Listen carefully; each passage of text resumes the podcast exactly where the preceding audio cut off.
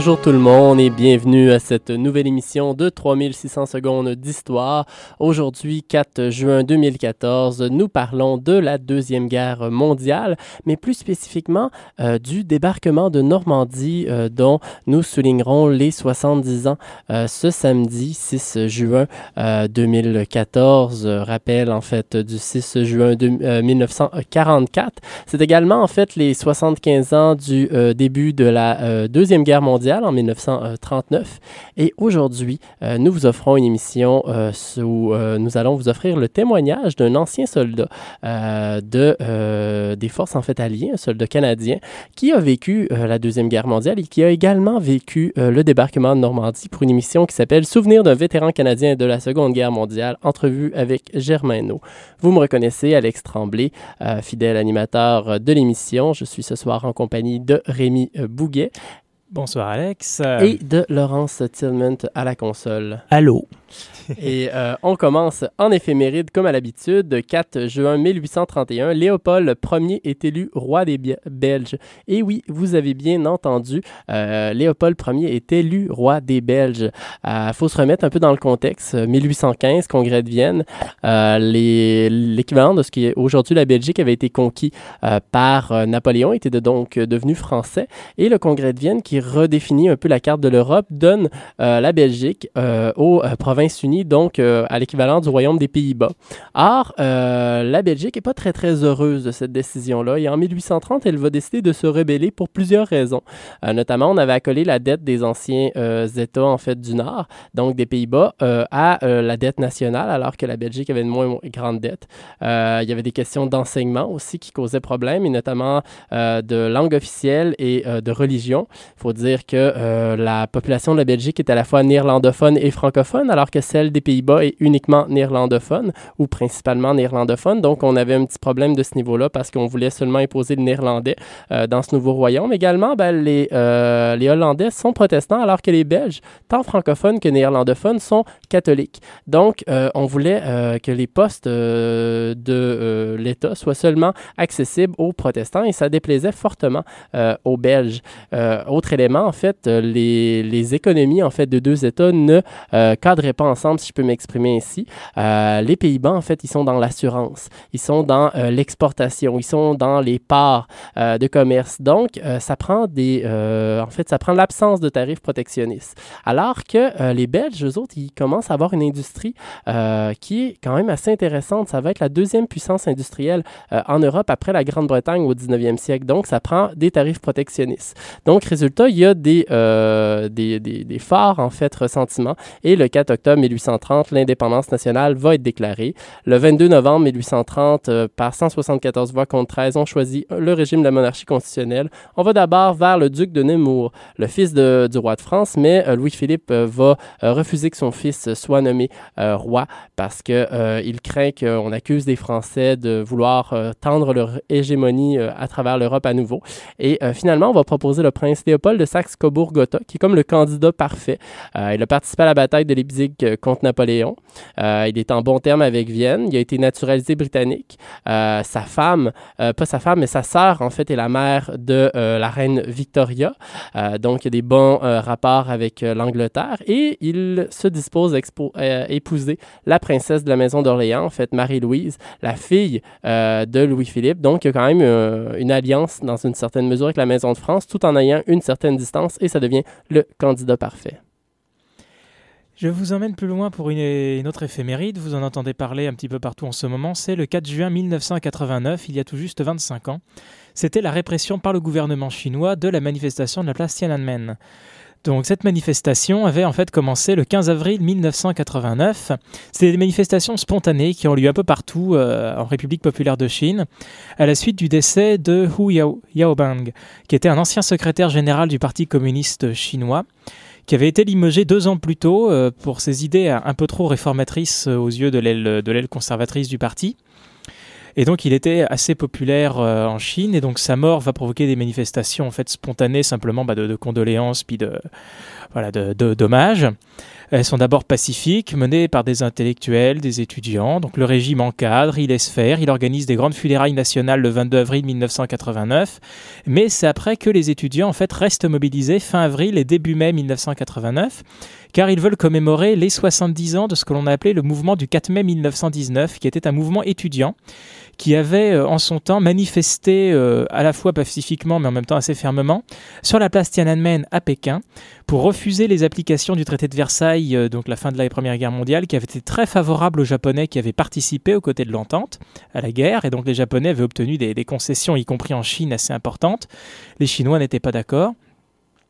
Et il y avait aussi des, ils avaient aussi des, ils voulaient un peu plus de démocratie, ils voulaient instaurer un peu plus de démocratie dans la jeune République de Chine qui était encore en guerre civile euh, à l'époque. Donc c'est ce que voulaient commémorer ces étudiants sur la place Tiananmen au mois de mai 1989. Et donc les manifestations s'éternisent. Les, les manifestants sont là pour rester. Il y a quelques barricades dirigées. Euh, il y a des grèves de la faim. Les ouvriers, qui étaient d'abord un peu écartés du mouvement parce que c'était un mouvement étudiant intellectuel, rejoignent le mouvement pour euh, contester par rapport à la corruption qu'il y avait dans le régime. Ils veulent aussi plus de démocratie. Ça commence à prendre de l'ampleur. Il y a plusieurs centaines de milliers de personnes sur la place Tiananmen. Le gouvernement commence à s'en inquiéter. Il y a des grèves de la faim. Ça commence à avoir un retentissement dans le monde.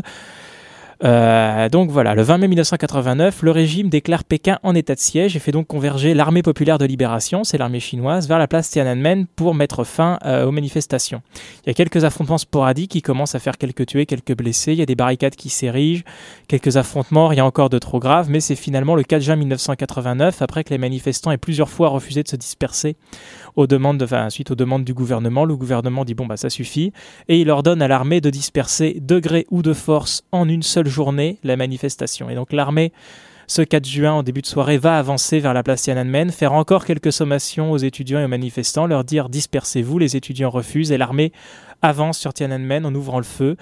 Euh, les chars euh, roulent un peu sur tout, euh, sur tout ce qu'il y a sur la place, que ce soit des barricades, des, des baraquements, des, civils, des hommes ça passe, la manifestation est dispersée, réprimée dans le sang, il y a des arrestations massives, ça va durer toute la nuit. Et une partie de la journée du lendemain, le lendemain, le calme revient petit à petit, mais l'armée continue de converger vers Pékin pour assurer que le calme est rétabli. Et c'est ce fameux 5 juin 1989 que sera prise la fameuse photo qu'on connaît tous, cet étudiant chinois qui se tient debout et qui empêche toute une colonne de chars T-59 chinois de passer avec les chars qui essayent de le contourner, qui n'y arrivent pas avant qu'il se fasse emmener dans la foule. On ne sait toujours pas ce qu'il est devenu, cet homme-là, 25 Et on ne sait même pas si c'est un étudiant. On ne sait même pas si c'est un étudiant. On sait, on sait que c'est quelqu'un, on se voit qu'il se fait emmener, on ne sait pas si ceux qui l'emmènent sont juste des manifestants pour lui dire tasse-toi de là, ou si c'est juste si c'est des policiers qui l'arrêtent, on ne sait pas. On ne sait pas ce qu'il est devenu. Donc voilà, le bilan officiel publié par le gouvernement chinois, c'est 3000 blessés, 300 morts. La Croix-Rouge, elle chiffre environ 10 000 blessés et au moins 2500 morts si c'est pas plus. Amnesty International, eux, ils ramènent le nombre à 1000 morts, mais ils avancent que plusieurs dizaines d'étudiants et manifestants arrêtés il y a 25 ans sont toujours dans les geôles chinoises aujourd'hui. Et toujours aujourd'hui, au 25e anniversaire, c'est un événement qui est toujours tabou en Chine. La preuve, c'est que les Chinois ont vraiment euh, baissé le rideau de fer. Ils ont empêché Google de faire taper les mots Tiananmen et compagnie. Il y a vraiment une crainte par rapport à cet événement pour des fois qu'il y ait des commémorations euh, qui dégénèrent. Et l'on s'en va tout de suite pour notre émission euh, spéciale sur la Seconde Guerre mondiale et sur le débarquement en Normandie. On s'en va avec, euh, on s'en va en musique avec Jeanne d'Arc Charlebois, une chanson d'époque 1943 qui saluait la victoire des Canadiens en Sicile en 1943 dans la campagne d'Italie.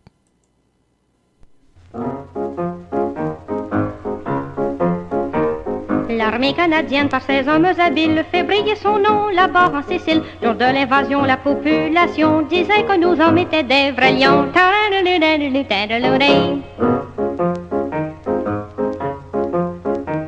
Nos vaillants soldats dans leur offensive voient les ennemis qui partout s'esquivent. Ceux qui ne peuvent pas courir assez fort doivent souvent crier Oh, y'a mes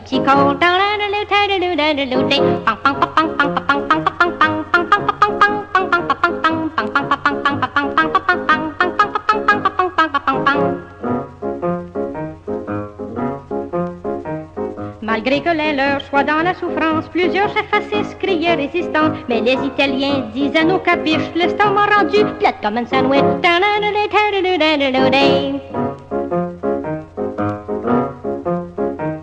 Quand les Italiens parlaient de nos troupes. On disait des nôtres qu'ils étaient pleins de soupe. Mais notre soupe au poids a fait explosion. L'Italie a peur pour son macaron.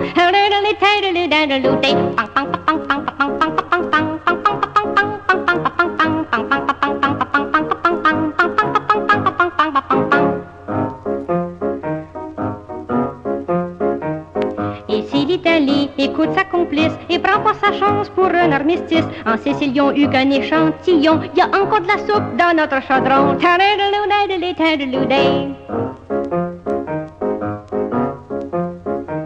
Nous les Canadiens, on veut la victoire, on ne fait pas ça rien que pour la gloire. Nous voulons donner la paix aux humains sous la botte d'Hitler qui crèvent tous de faim.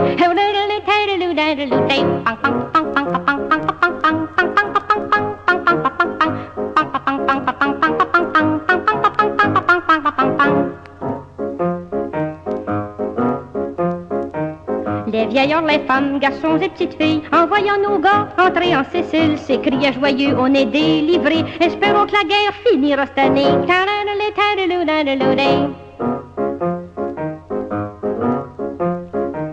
Nous, au Canada, on veut la même chose afin que la vie redevienne plus rose. En Sicile, nos gars ont agi en blood, mais c'est à Berlin qu'on va faire un job.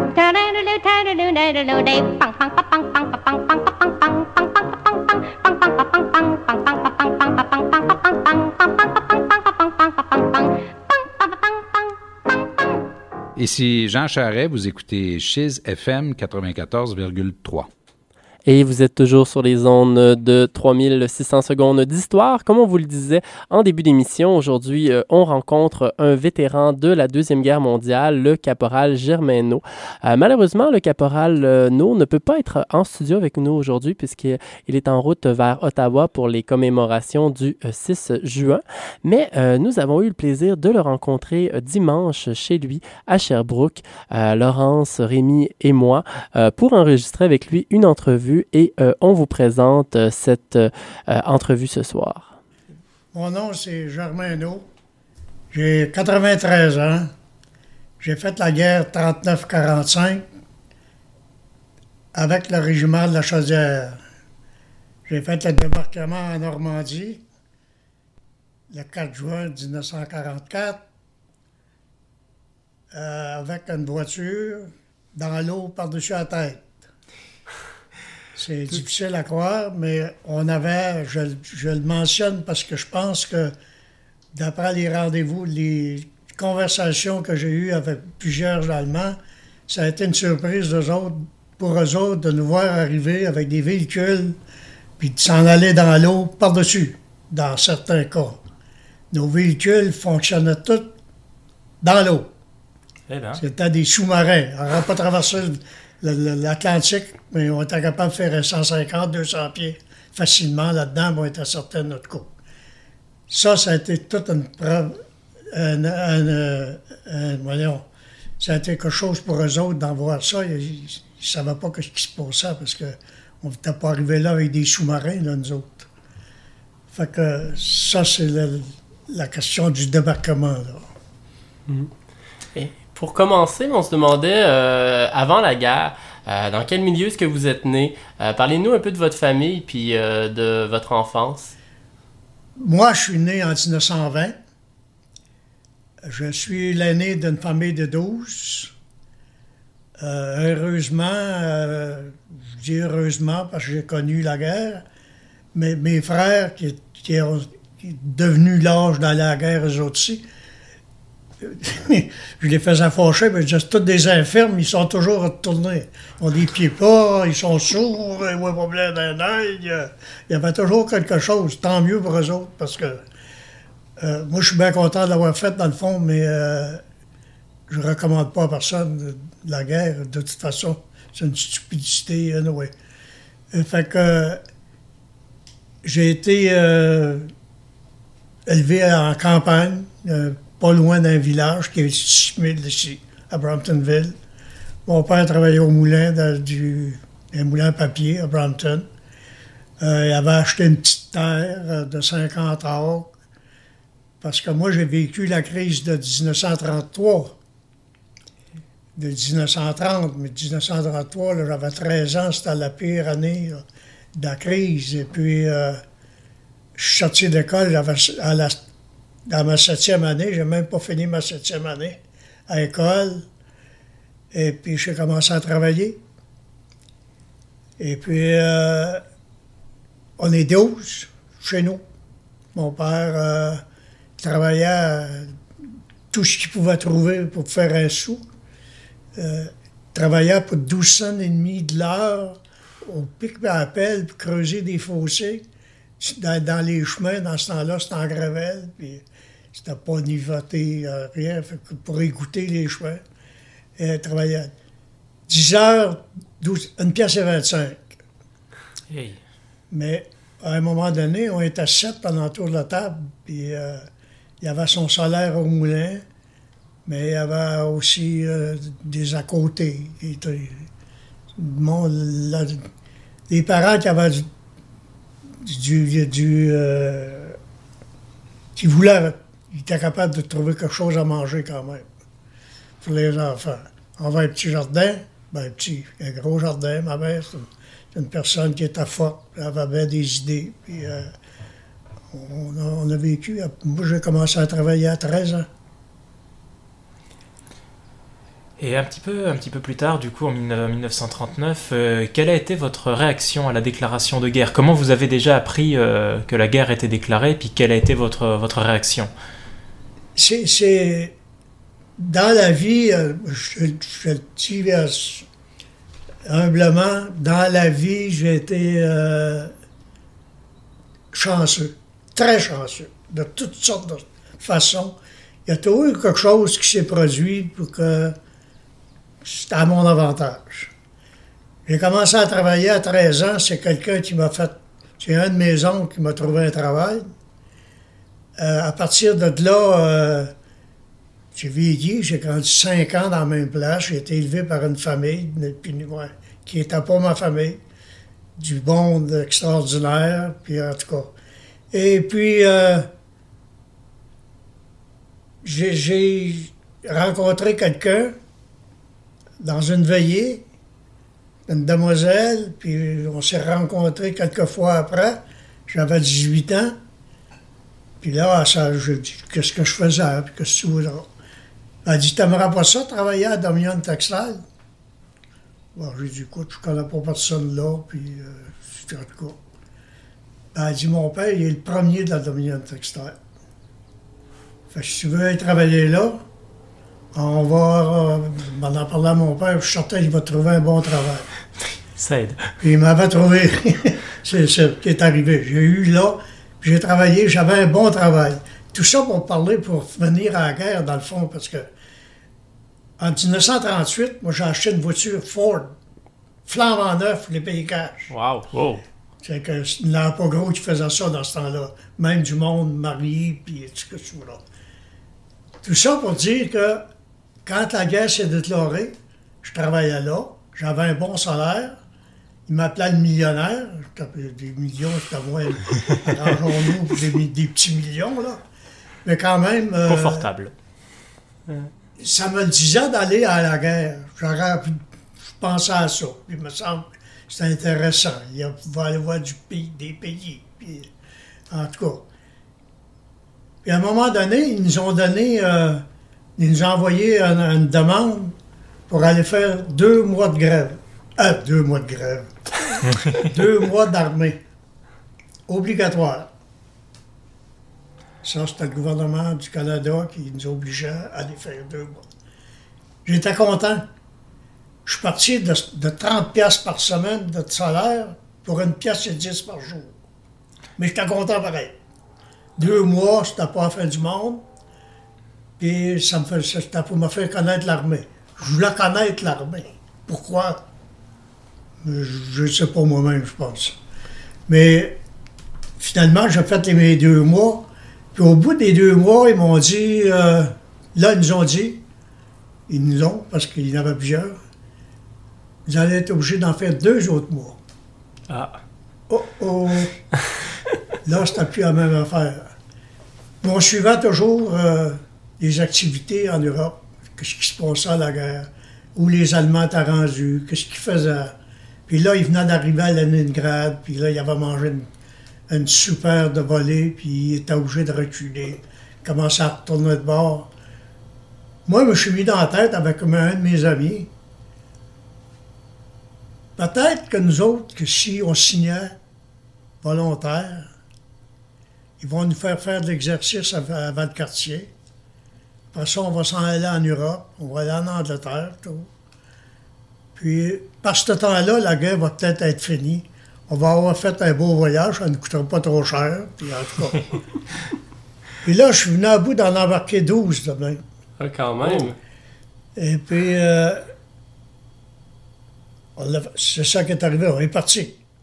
Finalement, on, on a signé, on s'en allait à, à Valcartier. Puis à Valcartier, euh, moi j'ai tombé à Valcartier sur la glace, puis je me suis blessé un genou gravement.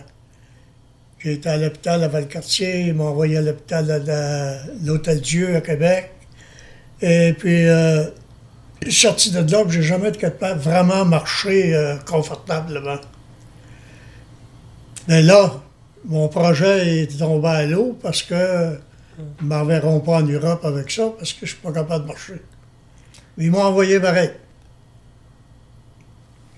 Fait que on, on est en Europe, puis là, c'est- ça a continué, mais mon calcul avait été mauditement mauvais parce que je suis arrivé en Europe euh, au début de 42, puis je suis revenu parti de là la avec du jour de Noël, le 45. Fait que, euh, Ouf. ça a été- plus qu'un petit voyage. ça a été plus qu'un petit voyage, sûr. Et euh, lorsque vous êtes arrivé à Québec, vous avez eu droit à une surprise euh, la première fois euh, avant d'aller à Valcartier? Euh, si mes souvenirs sont bons, vous avez euh, eu un dîner au Château Frontenac. Parlez-nous un peu de votre impression quand vous êtes arrivé à Québec. Ouais, c'était un petit peu, euh, un petit peu des, surprises parce que même si je gagnais un bon salaire, je travaillais beaucoup d'heures. J'avais un ami qui avait une ferme, puis il avait besoin de, main-d'œuvre, il avait de la misère à en avoir. J'allais l'y aider beaucoup. Je pensais pas, je pensais pas me promener. Je pensais pas de voir. euh, en Europe, là, je voulais aller voir ça, mais parce qu'on entendait parler du pays, que c'est que puis c'est pas comme nous autres, ils parlent pas même langue, euh, toutes sortes de choses comme ça. Ça, ça me plaisait de vouloir aller là. Mais à part de ça, là, tu sais, euh, aller à Montréal, j'allais à ça, c'était pas loin, franchement, dans le temps. Fait que là, ce journée-là, quand on est parti de Sherbrooke, on s'en allait à, pour s'en aller à Valcartier, euh, on est parti dans le train. Et rendu à la gare euh, à, à- à Québec, ils nous ont embarqués dans le camion. Au lieu de nous emmener à Valcartier, ils nous ont emmenés au château Frontenac. Cadre. Puis euh, là, là, je te parle, là, il est déjà encore beau, le château Frontenac. Je suis allé l'année passée, puis euh, il est encore beau. Ouais. Puis, je suis. euh, même si je suis pas un admirateur de la nature, puis que tu voudras, mais là, Québec, ça m'a impressionné. Le, le fleuve, puis les villes, l'autre côté, en tout cas, un train de petits potins. Mais moi, je me demandais qu'il venait nous montrer la place. Mais non, on rentre à l'intérieur de ça, puis ils nous emmènent dans la grande salle à manger. Puis là, il y a des servants qui sont là, des messieurs de six pieds et plus, habillés avec des costumes rouges, puis la serviette blanche sur le bras. Tu penses qu'il y a des statues, ils- on les voit même pas, on les voit même pas prendre de respire. puis là, on s'assoit à table. Hey, on est habitué de manger dans l'armée euh, quasiment avec nos mains. Puis là, il y a à peu près 14 fourchettes, cuillères, couteaux alentour de ça. C'est pas croyable. On ne savait pas quoi faire avec tout ça. Hein. Je l'ai jamais oublié. L'an passé, pour finir l'histoire du, château Frontenac, l'an passé, je m'en vais à Québec. Puis là, je vais demander, trou- trouver quelqu'un qui pouvait me donner des renseignements. Où était la salle à manger où les soldats avaient été mangés? C'est un peu vague comme question, peut-être, mais j'ai trouvé une femme qui était bien au courant de tout ça. J'ai dit, j'aimerais aller voir la salle. Elle dit, vous êtes chanceux. La salle, elle est- il n'y a pas de meubles dans la salle. Demain matin, c'est le dimanche, Demain matin, on commence la réparation, ça va tout être rénové. Mais j'ai vu la salle telle, pas telle qu'elle était, parce qu'il n'y avait plus de, de, de, de- de- De meubles. Les tables et tout il n'y ça. avait il y plus rien là-dedans. là. Mais je suis tourné la voir. Ça m'a fait quelque chose. C'est- C'était quelque chose à voir. Mais tu sais, aujourd'hui, euh, tu ne te laisses pas épater par des choses comme là. Quand, tu as l'ordinateur, la télévision, euh, tu vois toutes sortes de choses toute la journée. C'est moins impressionnant d'aller voir des affaires comme ça. Et puis, euh, donc vous, avez, vous êtes mentionné que vous êtes blessé donc à, à Valcartier. Est-ce que c'est ça du coup qui a fait que vous avez été après redirigé dans la section des, des transports en fait euh, de l'armée euh, Avant de quartier, dans le- après j'ai été blessé. Oui. J'ai j'ai même des photos, euh, j'ai encore pas, je sais pas où là. J'ai euh, j'étais pas capable de faire de l'exercice. Ils m'ont demandé de faire de l'exercice comme les autres. Et puis j'étais pas capable de suivre. Fait que ils m'ont donné un travail de pour me réhabiller, euh, chauffer les fournaises. Les fournaises, entendons-nous, là, c'était des barils de 45 gallons, on débouchait avec une porte, ça fait ça là. Et j'ai fait ça un bout de temps, puis ça ne s'améliora pas. J'avais une bonne journée, ils m'ont envoyé voir un spécialiste à l'Hôtel Dieu. Euh, J'avais les os, ou l'os du genou, il y avait des petits morceaux qui se dé- dé- dé- décollaient. Faisait- J'ai été opéré quatre fois par rapport à ça durant ma vie, avant qu'il me change le genou. Puis là, un soir, je suis couché, comme tout le monde. Les huttes, dans c'est bâti comme un H, hein, une grande rangée. Ça, il n'y a pas de question d'avoir de lumière là-dedans la nuit. Par contre, la séparation entre les deux qui se rejoint, ça, c'est les chambres, de bain, les douches, les toilettes, tout ça. Ça, c'est éclairé, de la lumière. Il y a quelqu'un qui, me- brasse dans mon lit, j'étais au deuxième étage. Il y a quelqu'un qui me brasse, puis il dit Chut! Il dit Viens-t'en avec nous autres. Je me lève, puis je pars avec le. Puis là, ben, je me rends compte, rendu dans la, chambre de bain, qu'il y a de la clarté, il y, a que- il y avait un officier, puis euh, un sergent, si ma, ma mémoire est bonne. Il dit On a regardé tes documents, puis il dit euh, T'as déjà conduit des camions? Puis il dit Oui. Bon, ben, il dit, il y a une grosse borde de neige, il dit, tu vas venir ouvrir les rues dans, dans, dans le camp, vers le quartier. Un instant là, j'ai jamais fonctionné, j'ai jamais runné ces camions-là, hein. Deuxièmement, euh, de, de tasser de la neige non plus, j'ai jamais fait ça. Ben, il dit, tu vas l'apprendre. Il est temps, là, il dit, avec le sergent, puis il dit, va t'habiller, on va commencer. Ça fait que j'ai fait ça pour le restant de l'année. Cinq, six semaines, peut-être, ça a donné trois, quatre fois quand, j'ai nettoyé les rues de la ville. Quand ils m'ont envoyé de l'autre côté, à un moment donné, j'ai demandé aux dirigeants, les gars qui étaient là, pourquoi tu m'as envoyé ici? Un soldat, je ne peux pas marcher. Mais il dit, vous êtes capable de conduire des véhicules? J'ai dit oui. Bon, ben, il dit, on va s'occuper de ça. Fait que bon, il arrive une journée, puis euh, il y a un officier, puis il me dit, Bon, ben, vous avez signé dans le 22, puis il dit, euh, le 22, ils ils n'ont pas besoin d'un chauffeur. Ah non? Là, je n'ai pas posé la question, mais dans ma tête, j'ai dit, qu'est-ce que je fais ici? fait que là, euh, la réponse est venue rapidement. Ils ont dit, si tu veux aller dans le régiment de la Chaudière, ils vont te prendre. Parfait, pas de problème. Ils sont venus me chercher, ils m'ont emmené au régiment de la Chaudière, puis je restais là toute la guerre. J'étais dans le transport tout le temps. J'ai suivi les cours, les cours imaginables, cours de mécanique, euh, ce qu'on appelle les drivers mécaniques, puis ça, c'est obligatoire chauffer des véhicules, certains véhicules. Après ça, j'ai suivi des cours des, dans mon, notre langage là-bas, c'est les Molemac, des moteurs, euh, les moteurs. Et puis j'ai conduit tous les véhicules de bicycle à pédale à un tank de 50 tonnes.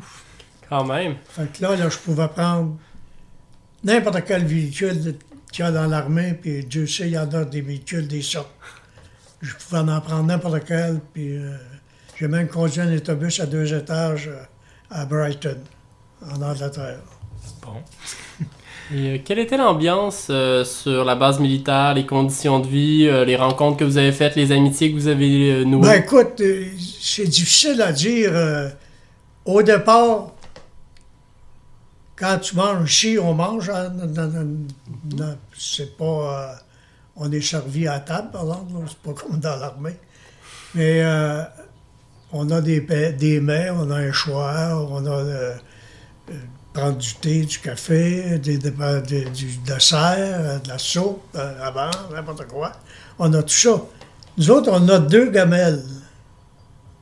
Tu mets de la soupe dans une, tu mets ton repas dans l'autre, t'as plus de breuvage, t'as pas de dessert, faut que tu choisisses. Ah d'accord. Donc, euh, c'est pas l'idéal. Mais par contre, tu peux pas traîner une batterie de cuisine avec toi, là. T'es soldat, t'as un sac, tu mets ça là-dedans. C'est ça. euh, ça, ça m'a toujours. Le temps que j'ai fait ça là, avec les autres, ça me déplaisait pas mal. Mais, à un moment donné, j'ai fait euh, du. euh, j'ai travaillé pour les officiers. euh, tout. Là, j'ai changé de compagnie parce qu'on travaille avec. euh, on travaille avec les officiers euh, qui, sont, au quartier généraux. Euh, va conduire des, euh, des, officiers. Puis là, on parle, finit les connaître. Puis c'est des humains, tu sais, les officiers, là, quand même. hein. Et puis, euh, finalement, je suis en allé en- faire du BC. Puis là, j'étais au au quartier maître tout le temps. Pour parader des gars qui ont fait des mauvaises affaires, puis des commissions pour les officiers. Puis ça, j'aimais ça. Mais je pouvais pas avoir d'heure fixe pour aller manger. Ah. Fait que je me suis fait donner un papier par un officier du- qui a l'autorité de le faire pour aller manger quand je voulais. Oh, c'est intéressant. Puis là, je m'en vais manger à la cuisine. Puis le temps qu'on est en Angleterre, le- le- l'officier qui est là, le, le cook, chef cook qui est là, c'est un gars qui vient de Thetford. C'est un monsieur Roy. Puis là, j'ai fait connaissance avec lui. On va dire une affaire, ben, des, des patates frites, puis des, des T-bones, puis des, des, des, des steaks. J'en ai mangé. J'arrivais là à 11h, 11h15, des fois, j'avais pas d'affaires là, pantoute. Puis j'arrivais, puis je disais, Hey, putain, ça va non cuire un steak, là, j'arrive, je suis pas longtemps. fait que ça, ça c'était bien plaisant, mais euh, le, le pauvre gars, là, qui est en. qui est obligé d'aller manger 4-5 000 dans la même euh, cuisine, et puis euh, il y a juste ces deux. C'est ça, tu viens à bout de te trouver des autres outils, t'achètes des tasses ou quelque chose de même pour. le- Moi, le monde trouve ça drôle, je, bois jamais en mangeant, puis je bois jamais après avoir mangé. Mais je suis habitué à ça, puis je, je n'ai pas besoin. Ici, Louis-Edmond Hamelin, professeur émérite de géographie à l'Université Laval. Vous écoutez Cheese 94,3 FM. Cet été, ne manque pas ma tasse de thé avec Étienne Grignon pour le meilleur de la musique britannique. My days end best when the sunset gets itself.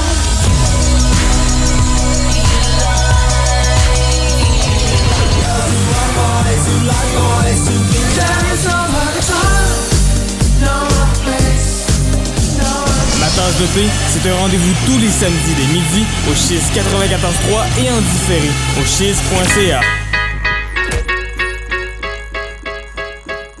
The Bombay. The Bombay is just stunning to look at. It does sort of look like a little Black Panther.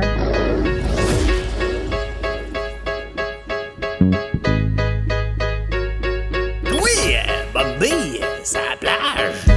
Ne manquez pas Bombay sur la plage, la nouvelle quotidienne musicale estivale qui vous donnera le goût de profiter du soleil. Avec moi, Vinny Bombay, du lundi au vendredi, 14h30. Sur les ondes de Cheese, 94.3 FM. FM, FM.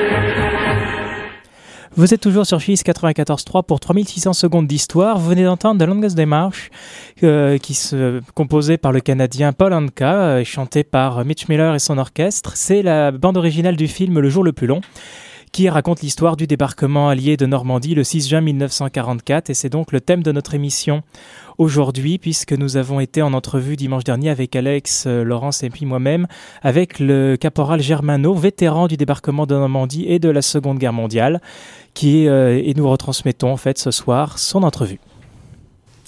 Donc, euh, Monsieur No, euh, là vous êtes euh, rendu justement en Angleterre en juin 1942, si mes souvenirs sont bons. Même c'est d'ailleurs c'est quelque chose qui m'a fait rire en lisant votre livre. Vous êtes arrivé en Angleterre le 6 juin 1942. Il m'a semblé voir passer cette date-là dans votre livre, le 6 juin 1942 euh, aux environs, ce qui est quand même assez drôle vu que deux ans après, jour pour jour, vous débarquez en France.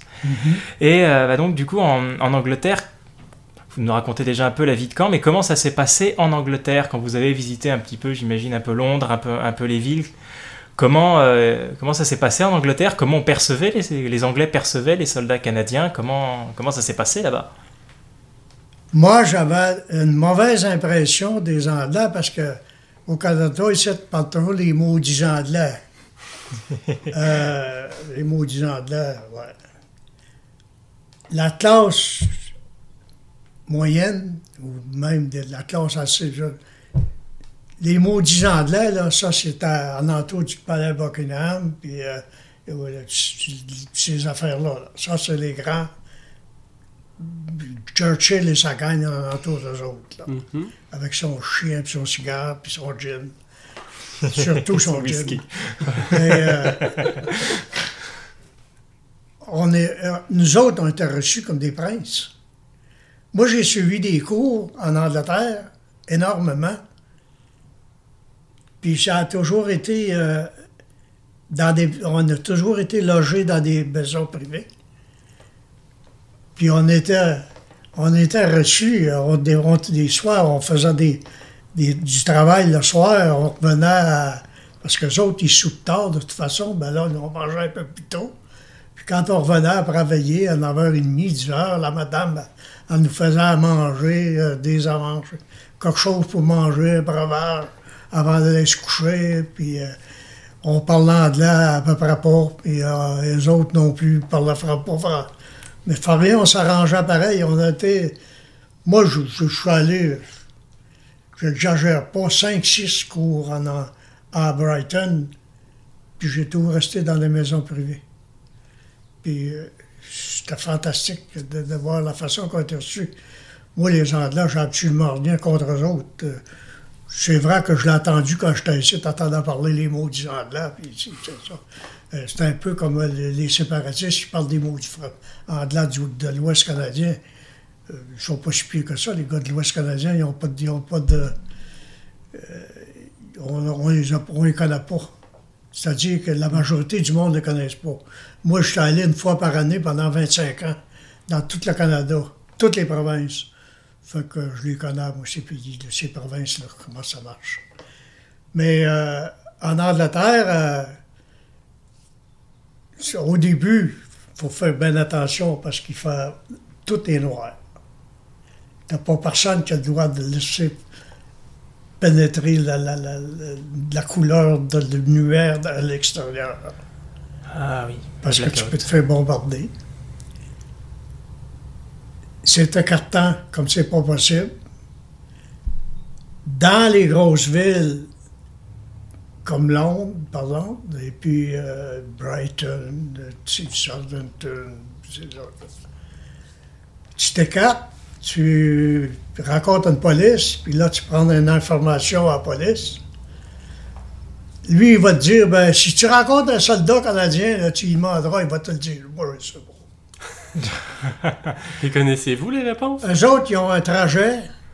C'est comme s'il y avait une rue. Puis s'il dit c'est qu'un côté de la rue, l'autre côté, ils ne sauront pas ce qui se passe. Ça, ben, c'est, c'est leur façon de travailler. À Londres, c'est pas possible de penser.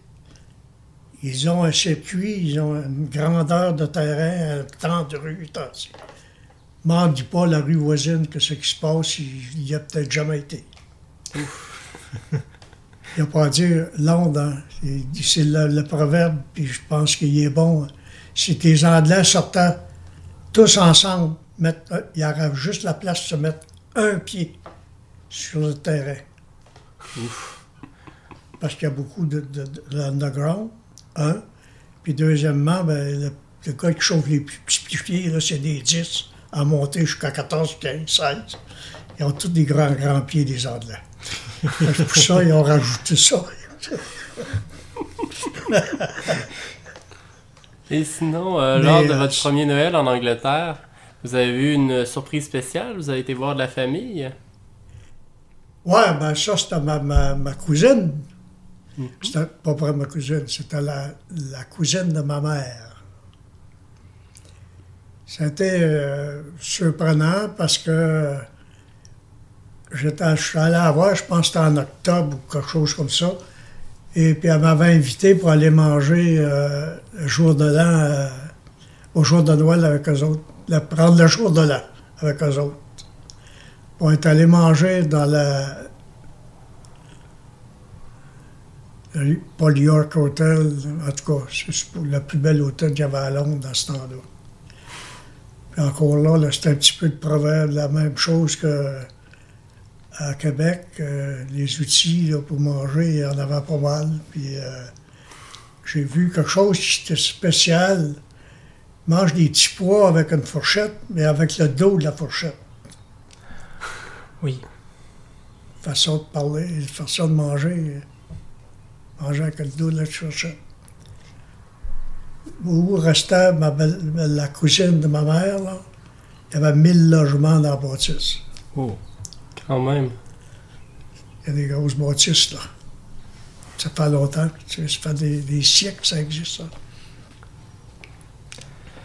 Et puis, euh, à à part donc justement un peu les, les- les rues de Londres, comment, bah, comment avez-vous aussi vécu le fait que bah, l'Angleterre était clairement un pays en guerre, puis très voisine justement du front européen? Dans votre livre, vous parlez de- des, alertes, des alertes aériennes et puis euh, justement toutes les précautions. Vous nous, avez, vous nous en avez dit un mot justement avec le blackout, tout était noir, tout était pas en noir. Et quelle, quelle autre impression si ça vous a fait? Puis c'est ces alertes aériennes, un petit peu aussi cette peur omniprésente de la- de l'Allemagne qui était comme juste en face avec leurs avions finalement. Ça, ça vous a fait quoi comme impression quand vous êtes vraiment arrivé sur le terrain, là, que vous étiez plus au Canada à l'autre bout de l'Atlantique?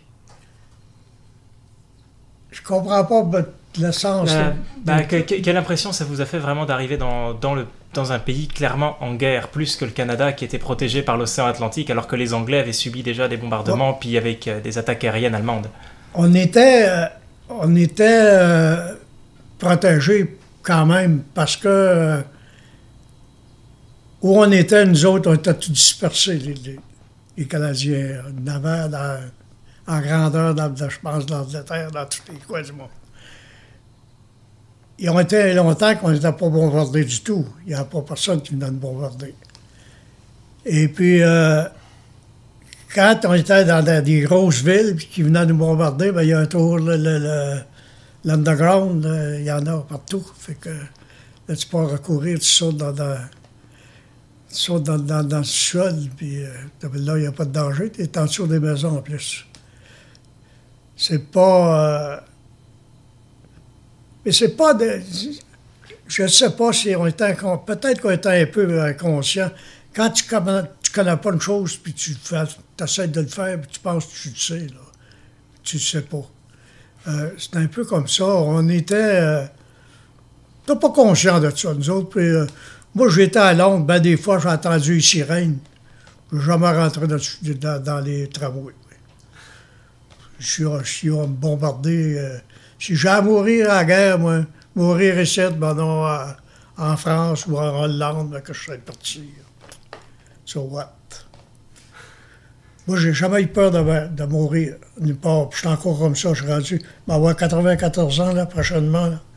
J'ai pas peur de mourir. Tout ce que je veux, je veux pas partir.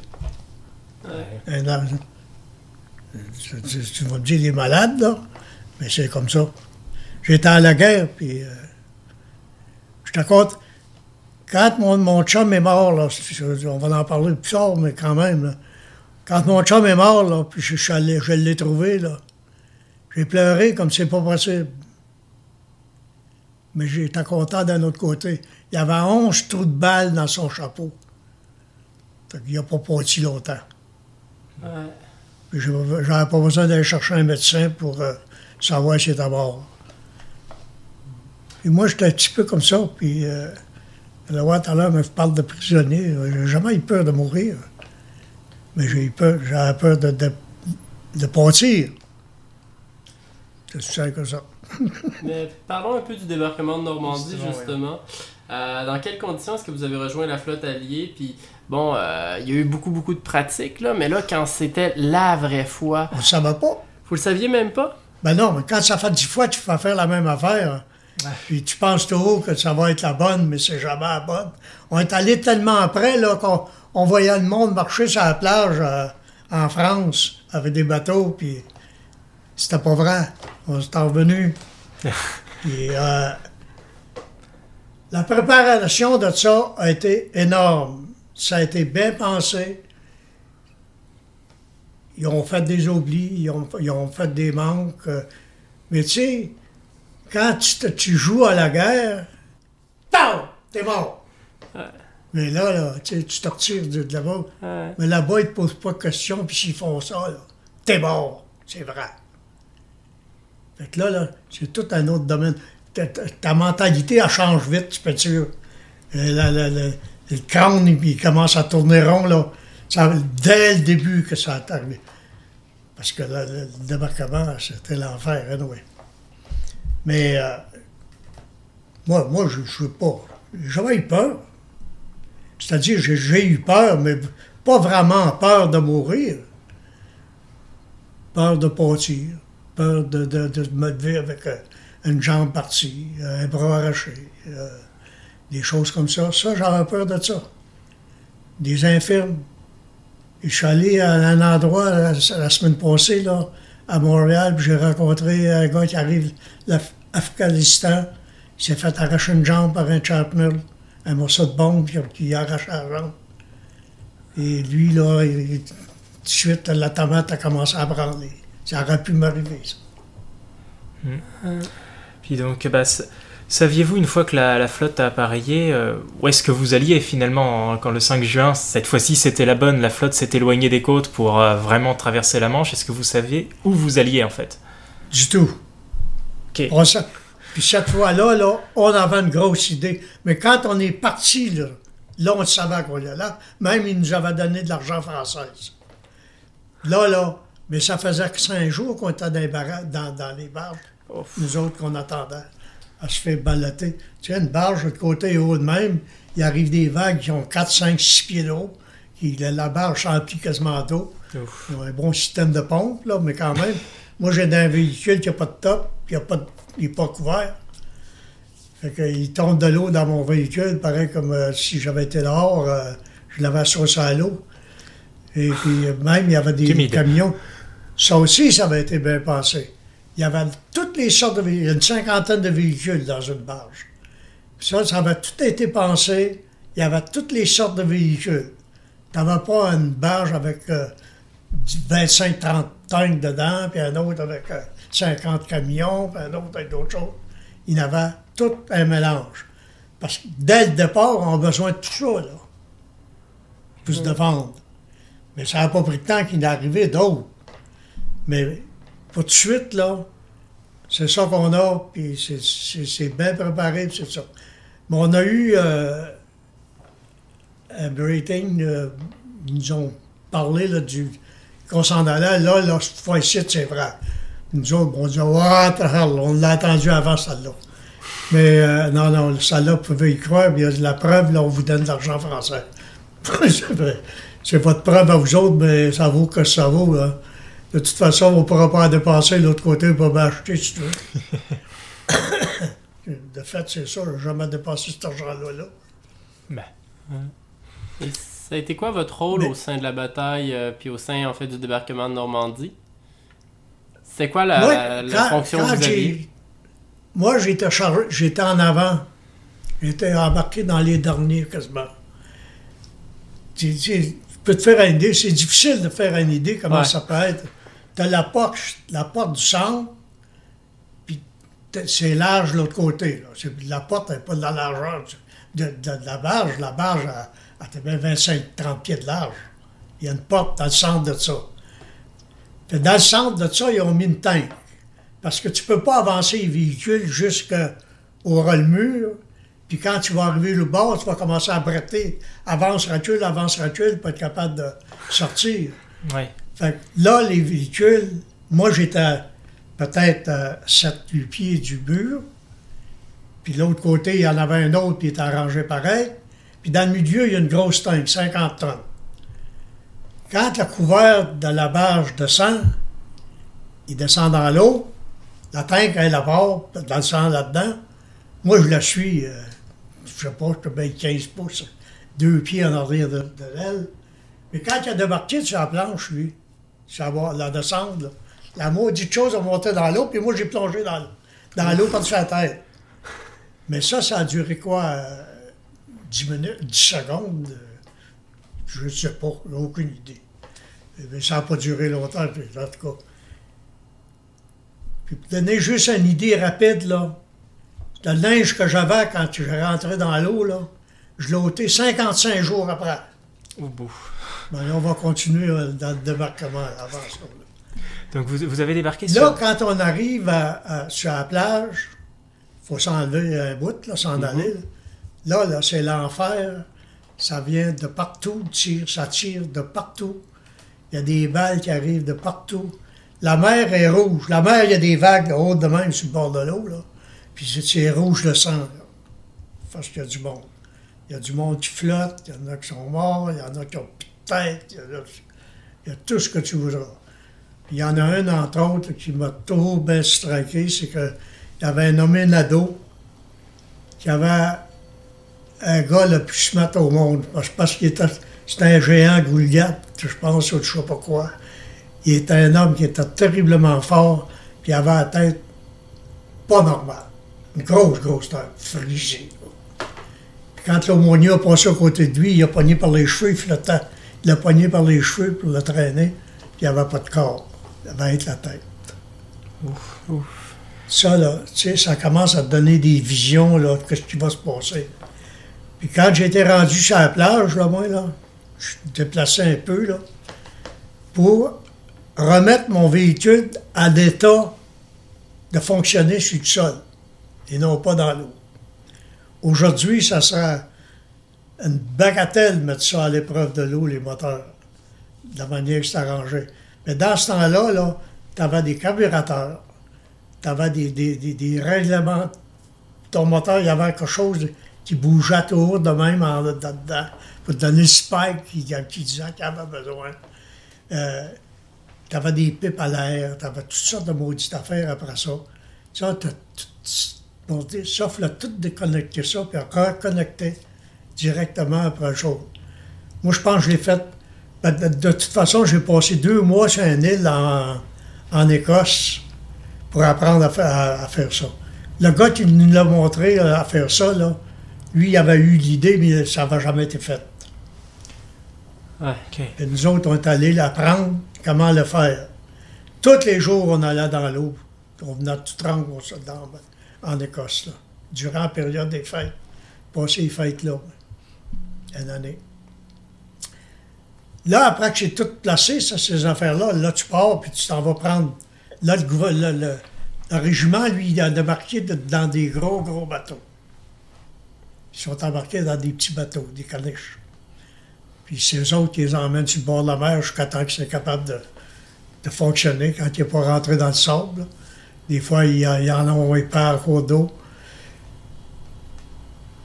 Puis là, on, essaie de se former le plus tôt possible, pour se rentrer en mettre en groupe qu'on qu'on est supposé d'être. Puis euh, moi, j'étais en compagnie A, tout c'est tout. On est tous préparés d'avance pour savoir où, qu'est-ce qu'on doit faire. Mais on, peut en manquer là, parce que c'est énervant pas mal ce qui se passe. Moi, je suis dans la compagnie de support qu'on appelle. Compagnie de support, ben, le mot le dit, c'est pour supporter l'infanterie. On a de la munition, on a tout ce qu'il faut là-dedans.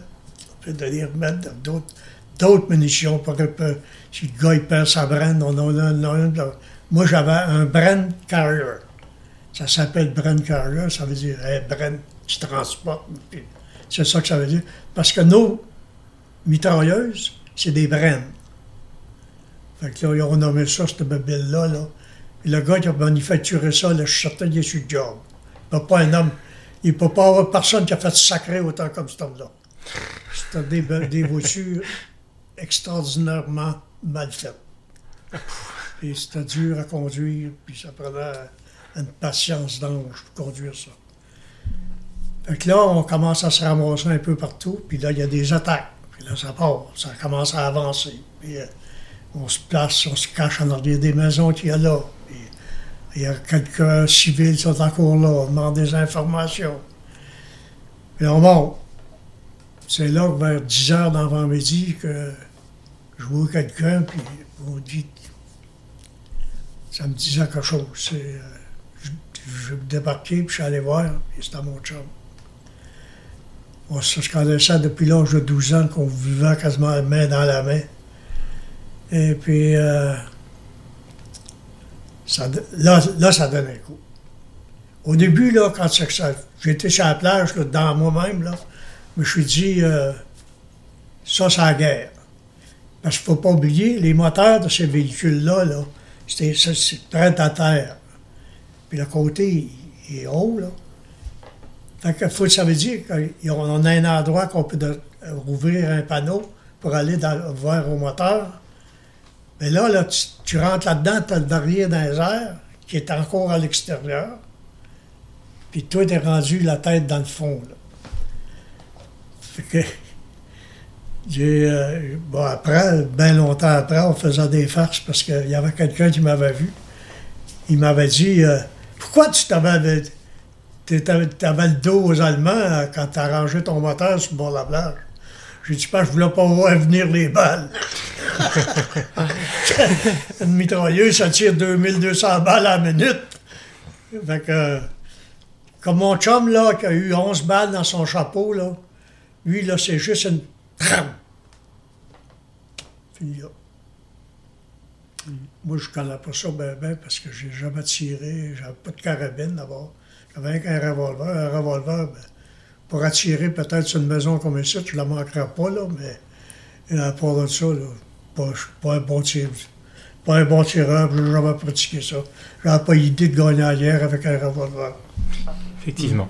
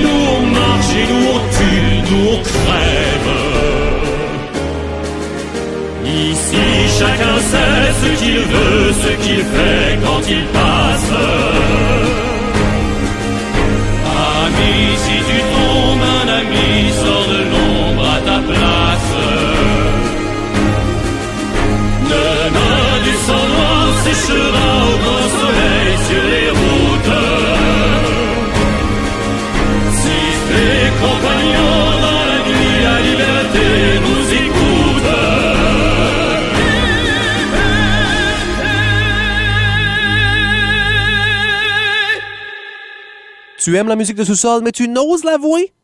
Eh bien, voici la solution à ton problème existentiel, jeune fou. L'émission Va chercher le fusil avec nul autre que MC Gilles. Et ça, c'est moi.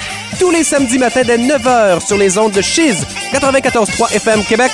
Rejoins notre bande de fous pour le meilleur, mais surtout le pire de la musique, et ce, gratuitement. Donc, samedi matin, 9h prochain, lève-toi, écris avec nous. Oh que oui! Soyez à l'écoute du brunch les mardis, mercredis, jeudis sur les ondes de Cheese. Yuri Cloutier avec vous pour une heure d'actualité de 11h à midi. Plusieurs sujets, culture, politique, entrevues. Manquez pas ça sur les ondes de Cheese 94.3.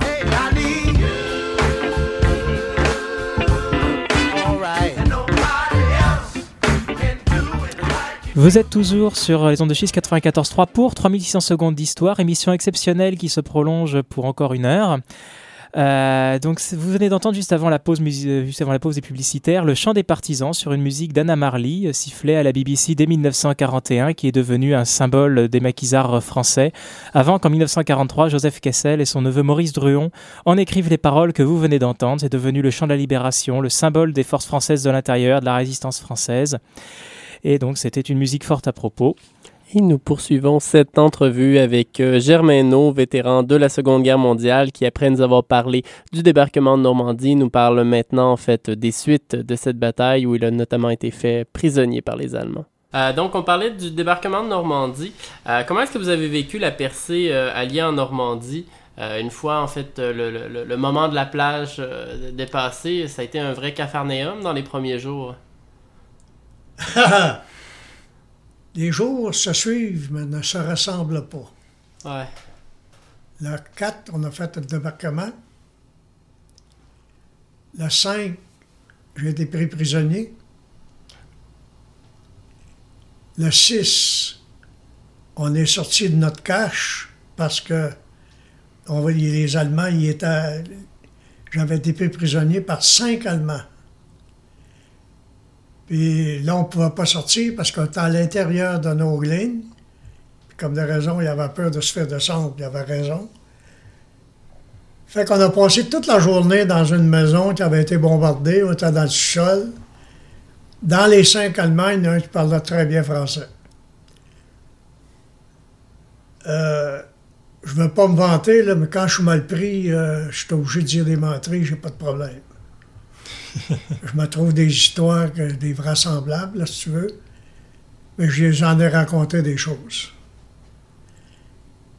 Puis le soir, à vers 10 heures, quand il a commencé à faire noir, on est sorti de là.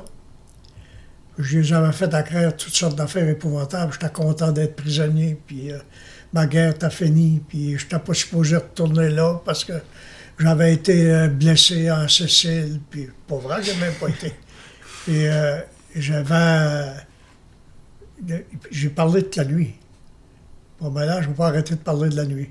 J'avais deux paquets de cigarettes et on les a fumés à 5, à 6 dans notre nuit, là. dans notre journée. C'est pas la nuit, c'est la journée qu'on passait là. Puis là, quand on est sorti de là, ils sont mis à se parler entre eux autres, puis à regarder, puis euh, de raison, je comprenais rien. Ils parlaient en allemand.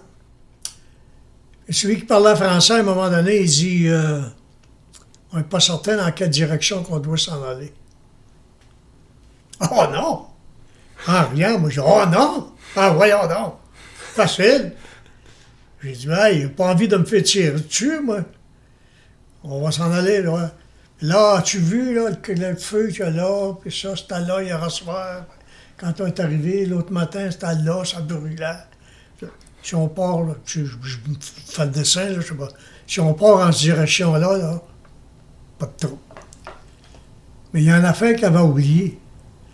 C'est comme moi, là, s'il y a une étoile au ciel, ben, je ressorte de là, comment je passerai deux jours, là. Je vais savoir où, m'en aller. Sens- je, je l'ai, sens de l'orientation. Pas, pas un défaut, là, mais pas moi qui ai voulu ça non plus. Fait que là, là, ah ben, ils ont dit, c'est correct, on va te suivre. Ben oui, c'est plein de mines partout. Fait qu'ils vont me faire marcher en avant. Mais moi, je m'en allais en avant, là, puis je me disais, il y a des petits moutons, des petits chiens me suivent. Tu vas voir, tout à l'heure, il va y avoir une surprise. Je disais ça à moi-même, là. Tu vois, il va y avoir une surprise. Là, on a marché à peu près à 3 heures, 3 heures et demie, 4 heures. Puis moi, je surveillais partout. Les autres, ils regardaient pas ça. Ils étaient certains qu'on s'en allait dans, dans leur ligne à eux autres. Je regardais partout. Tout d'un coup, j'ai commencé à voir quelque chose. Parce que même quand tu es en noirceur tout le temps, tu finis par détecter des, choses la, la nuit. Et là, je me dirigeais, j'essayais de me diriger d'un angle pour pas que les autres ils voient trop trop. À un moment donné, on a des mots de passe. Tout le monde a le même mot de passe. Ça, c'est un régiment qui venait de l'Ouest canadien. Il avait le même mot de passe que moi cette journée-là. là. Puis à un moment donné, j'étais rendu assez proche, je les avais vus. Mais eux autres, ils ils les avaient pas vus. Ils ne savaient pas. Là, j'ai lâché un cri, mon mot de passe, puis ils m'ont répondu. Là, on marchait sur le côté du chemin. J'ai sauté dans le milieu du chemin. J'ai dit au gars, regarde ce qu'il y a là, là. Ils ont bien vu, là. Je sais ça, tiens des Canadiens. Puis on a parlé de Vickers, là. Les autres, ils en ont des Vickers. Ça tire 2200 balles à la minute. Dans 10 secondes, on va peut-être mort si ne lâchez pas vos armes. On va lâcher un autre cri, là. Ça va être shoot, puis j'ai dit, ça va peut-être mort. Ouf, t'as dit que ça va pas à faire leurs affaires, hein. Puis là, ils ont voulu commencer à parler, euh, marmotter entre eux autres. Hey, j'ai pas de question, les armes à terre, ça presse. Moi, j'ai dit, j'aime mieux mourir. Tout ce que je vous ai dit, là, c'est pas vrai. Il n'y a rien de vrai là-dedans. j'ai dit, j'aime mieux mourir ici que d'aller crever de faim avec vous autres, en, en- en prisonnier. Fini, lâchez vos armes, puis ça va être fini, là. Ils ont lâché leurs armes. Il y avait un gars là, qui était bâti, euh, une vraie armoire à glace, 6 pieds 4, puis les épaules larges de même. Il y a un gars de 24-25 ans peut-être. Il y avait un loger, puis il est parti avec son loger, puis il y avait, le canon en ma, en, ma direction, puis il marchait vers moi. Il dit, dans ma tête, j'ai dit, il était assez chien de me tirer, lui, là. Mais non, il m'a donné le chaud, puis il a marmotté quelque chose. Le gars qui parlait français, il dit, il t'a dit faisait un cadeau. Moi, j'ai ouvert tout de suite le, le- le fusil, la, la, la- la gun pour savoir s'il y avait des balles dedans, premièrement. Puis en avait. Fait que, là, j'ai dit, en avant. C'est vous autres qui marchez en avant, là, ce temps. Mines. allé rencontrer un officier. Moi, comme j'étais dans le transport, j'avais un grade de- pour être dans le transport. J'étais un caporal, mais c'est- c'était un grade. J'avais la permission de faire des choses comme ça. Je suis allé voir un officier qui avait là. J'ai demandé un camion. On les a fait embarquer dans une boîte de camion, un petit camion, euh, ce qu'on appelait des 1500, là, nous autres, dans, l'armée. On les a attachés pour pas qu'ils débarquent. Puis je les ai descendus à mer. Rendu à mer, euh, j'ai détaché, puis je les ai fait embarquer dans un bateau. Ils m'ont donné la main, ils m'ont dit bonne chance, puis salut. On s'en va. Puis moi, je reverrai de bord, puis euh, j'ai continué la guerre le restant pendant 11 mois. C'était, c'était les premiers Allemands que vous avez rencontrés, en fait? C'était votre premier contact avec les Allemands, euh, cette captivité? C'est- Comment tu dis c'était, c'était les premiers Allemands que vous rencontriez? Non, c'était pas les premiers. Oh non, on l'avait vu sur la plage. Plusieurs sur la plage, mais mais il y avait des prisonniers. prisonniers, les autres déjà, là. Parce qu'il y en a qui se sont donnés prisonniers au départ. hein. Pas, pas énormément, mais il y en avait, ben, je sais pas, 300-400, là. Mais tu sais, on a vu ça, euh, pas énormément, mais ben, quand tu as, à la, falaise, à, la à Falaise, euh, il y en avait 30 000. Oui, c'est une autre échelle. Mais est-ce que ça a changé votre perception en fait des Allemands, cette euh, captivité-là, puis cette rencontre-là? Pas vous- vraiment. Comment vous les perceviez, les Allemands? Des bons soldats surtout. Mais bien plus après, quelques après un bon bout de temps, j'ai encore les admirais même. C'est des soldats qui sont bien entraînés, ils sont très disciplinés. Nous autres, on n'a jamais appris à reculer. Quand le convoi des Allemands, le gros convoi des Allemands a été euh, bombardé par nous autres, là, à, Caen, là. S'il n'avait pas bombardé, c'était juste- il nous aurait tout la droite dans la mer. là. Parce qu'on n'aurait pas su quoi faire. Eux autres, ils savaient. Quand on a fini la poche de falaise qu'on appelle, là, où ce qu'on a pris le temps là, j'ai vu des cinq attachés une après l'autre, puis prendre l'essence dans chacune pour la mettre dans une, parce qu'ils n'ont plus de stock. Il n'y a plus rien qui marche. là.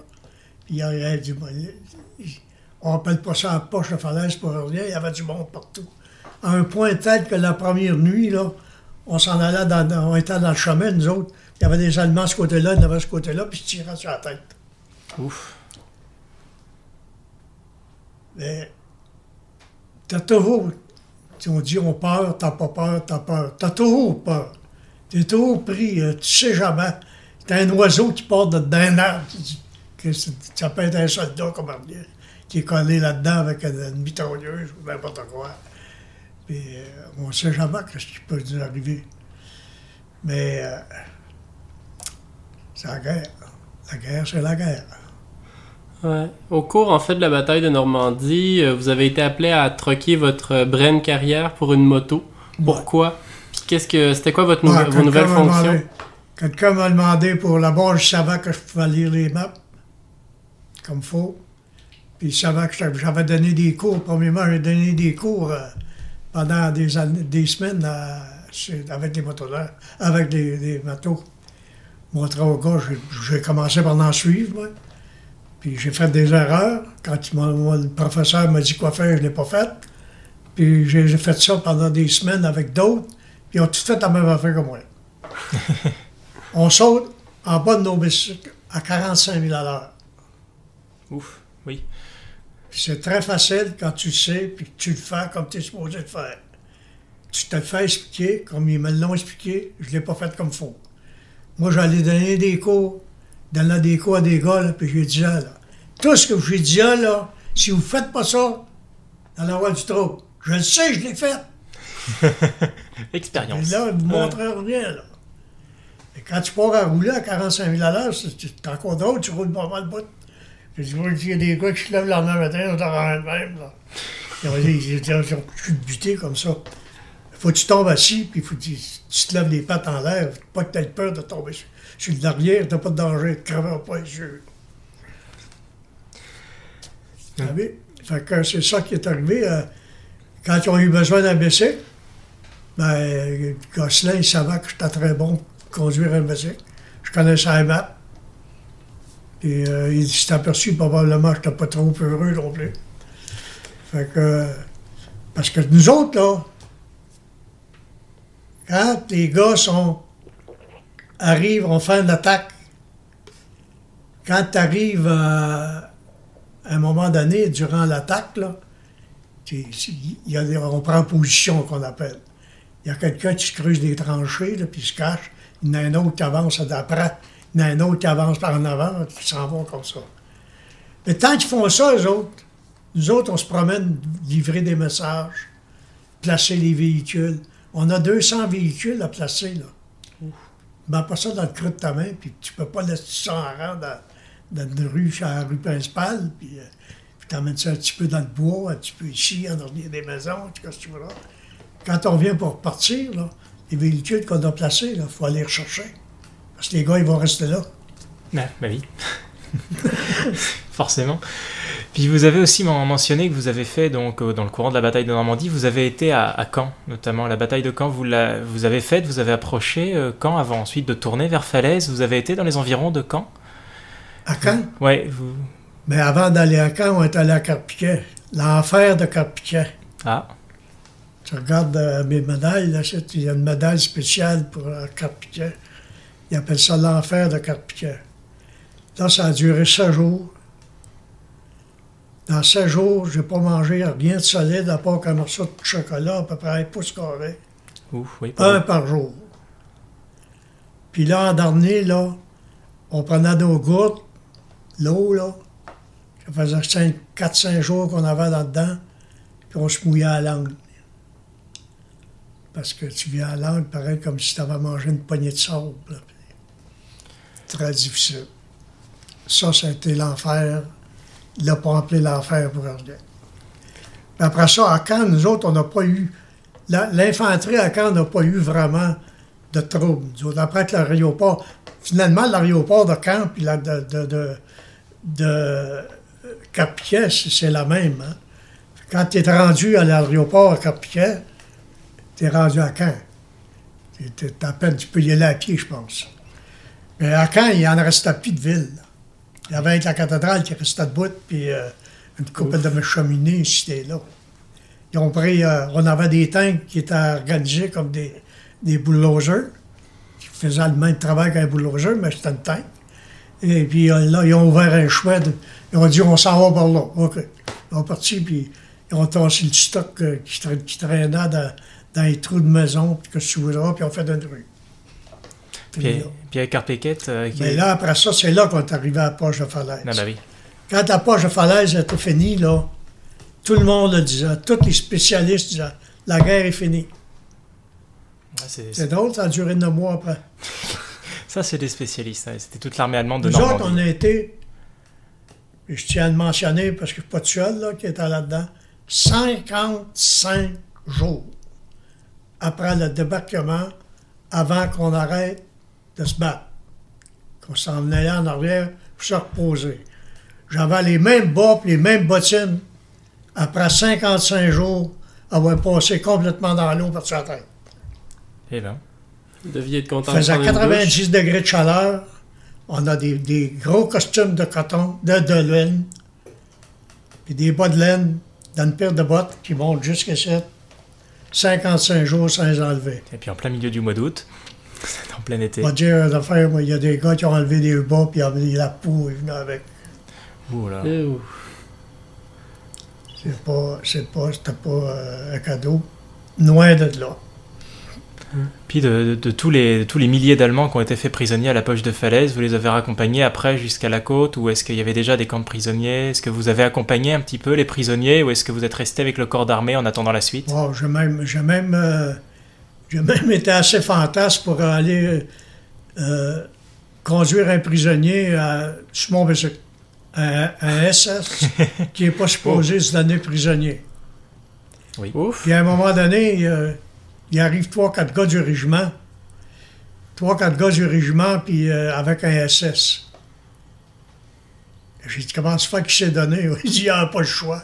On était toute la gang, ils ont, ils ont ôté son arme, ça n'a pas été long. Puis, euh, mais là, il dit, qu'est-ce qu'on va faire avec? Ben, j'ai dit, je viens de conduire un camion, là, euh, escorter un camion avec, euh, pour aller, euh, du monde, ils, vont être ramassés, puis ils vont s'en aller à, à part. Moi, je sais pas ce qu'ils vont après, là. Ouais, mais il dit que c'était plutôt pas pour embarquer un, SS en arrière de toi. J'ai ôté mon revolver, j'ai un poignard dans ma, dans ma botte. J'ai ôté mon poignard, mon revolver, puis j'ai donné au gars, j'ai dit, tiens, ben ça. Ah, puis toi, de ça, là, il fallait on faire asseoir en arrière de moi, là. Ben, je suis parti, il n'aurait pas envie de faire, euh, tu vois. J'ai parti avec, j'ai été le conduire une dizaine de milles, peut-être. Euh, rien fait. Euh, ben, à un moment donné, ça sert à rien de résister pour rien. Et encore là, j'ai peur, puis j'ai pas peur. J'avais une attitude. Il y en a qui ont dit que j'étais stupide, ça se peut.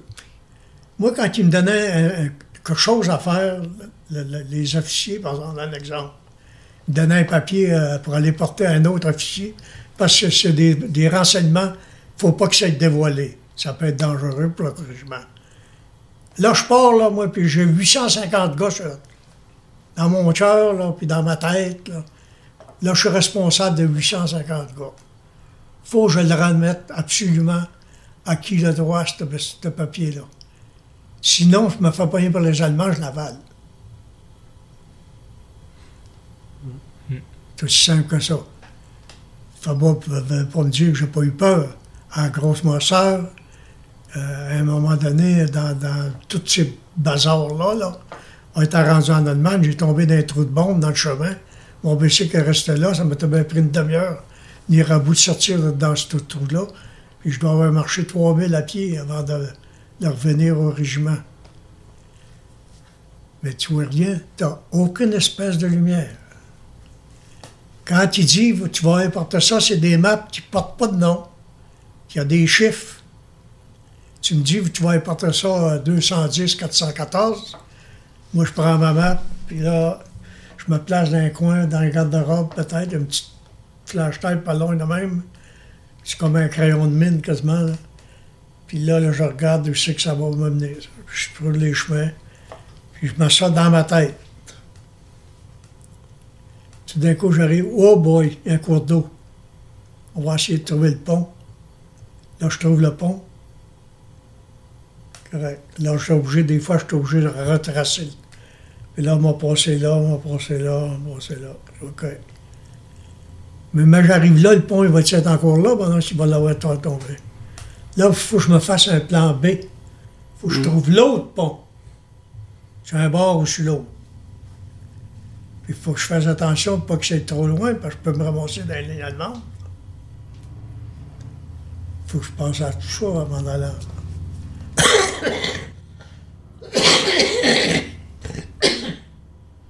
Je sais pas comment j'en ai fait de voyage comme ça. Les gars d'infanterie ils se lamentaient. Ah, toi, t'as pas besoin de marcher. Non, mais il y a des soirs, j'aimerais ça en maudit.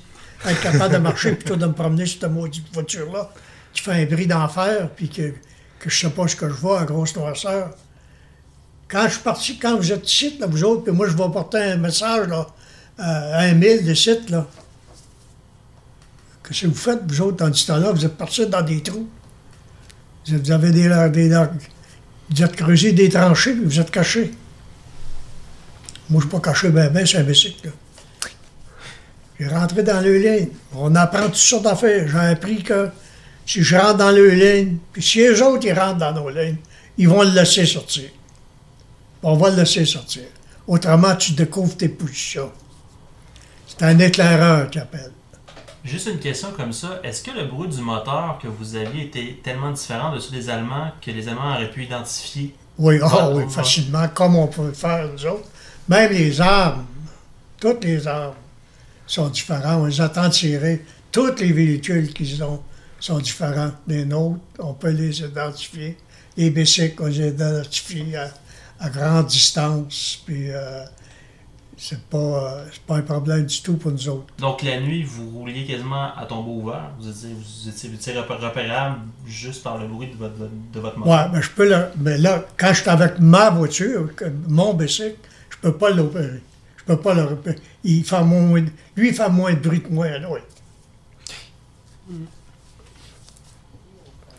Mais, et on s'en va maintenant en musique avec euh, un extrait en fait de la trame sonore de euh, la série Frères d'armes, une série réalisée par euh, Tom Hanks et Steven Spielberg qui met euh, en, en scène en fait la division aéroportée américaine du 506e régiment d'infanterie parachutée et qui, qui a été parachuté en Normandie et qui, dont on suit la progression jusqu'à la victoire. Et on s'en va avec un extrait de la trame sonore.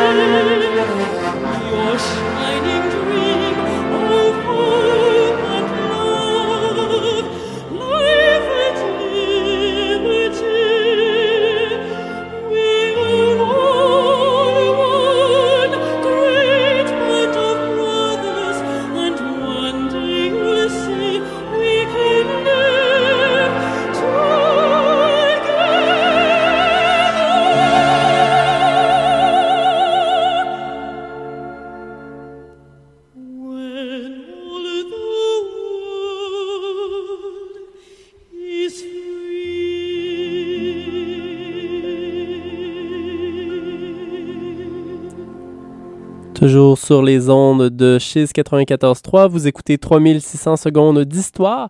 Et après cette très belle pièce musicale, eh bien, on retourne à nouveau avec euh, le témoignage de Germain No, euh, vétéran de la Deuxième Guerre mondiale, euh, qui euh, conclut sur euh, son expérience et nous parle un peu des retombées de la Deuxième Guerre mondiale. Donc, Là, là, on parle de la Belgique ou de- de- des Pays-Bas. La Belgique, m'a dit, bien franchement, c'est que j'ai- ça a été quasiment un passage euh, de plaisir de rencontrer du monde, puis être capable de lui parler. Puis euh, il n'y a, a presque pas eu de bataille là.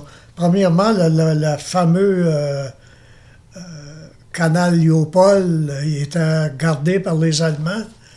Puis le, ils pouvaient rentrer là-dedans, les autres par la mer. qui était tellement difficile à les prendre qu'on l'a contourné complètement. On s'est allé, puis on a, fait, on a rentré en Hollande. Puis en Hollande, on a eu un repos d'un mois et quelque chose, là, qu'on n'a pas... On a passé les fêtes, en tout cas, là. Puis là, les Allemands ont fait sauter des dikes. Puis on sait que la mer est plus haute que le, que le terrain, là, dans, dans- dans certaines parties de l'Allemagne. Et puis, euh, ça, ça nous a retardé. Dans ce temps-là, ils ont fait venir des, des buffalo. Des buffalo, t'embarques une tank là-dedans, puis euh, ordinaire, puis une quarantaine d'hommes.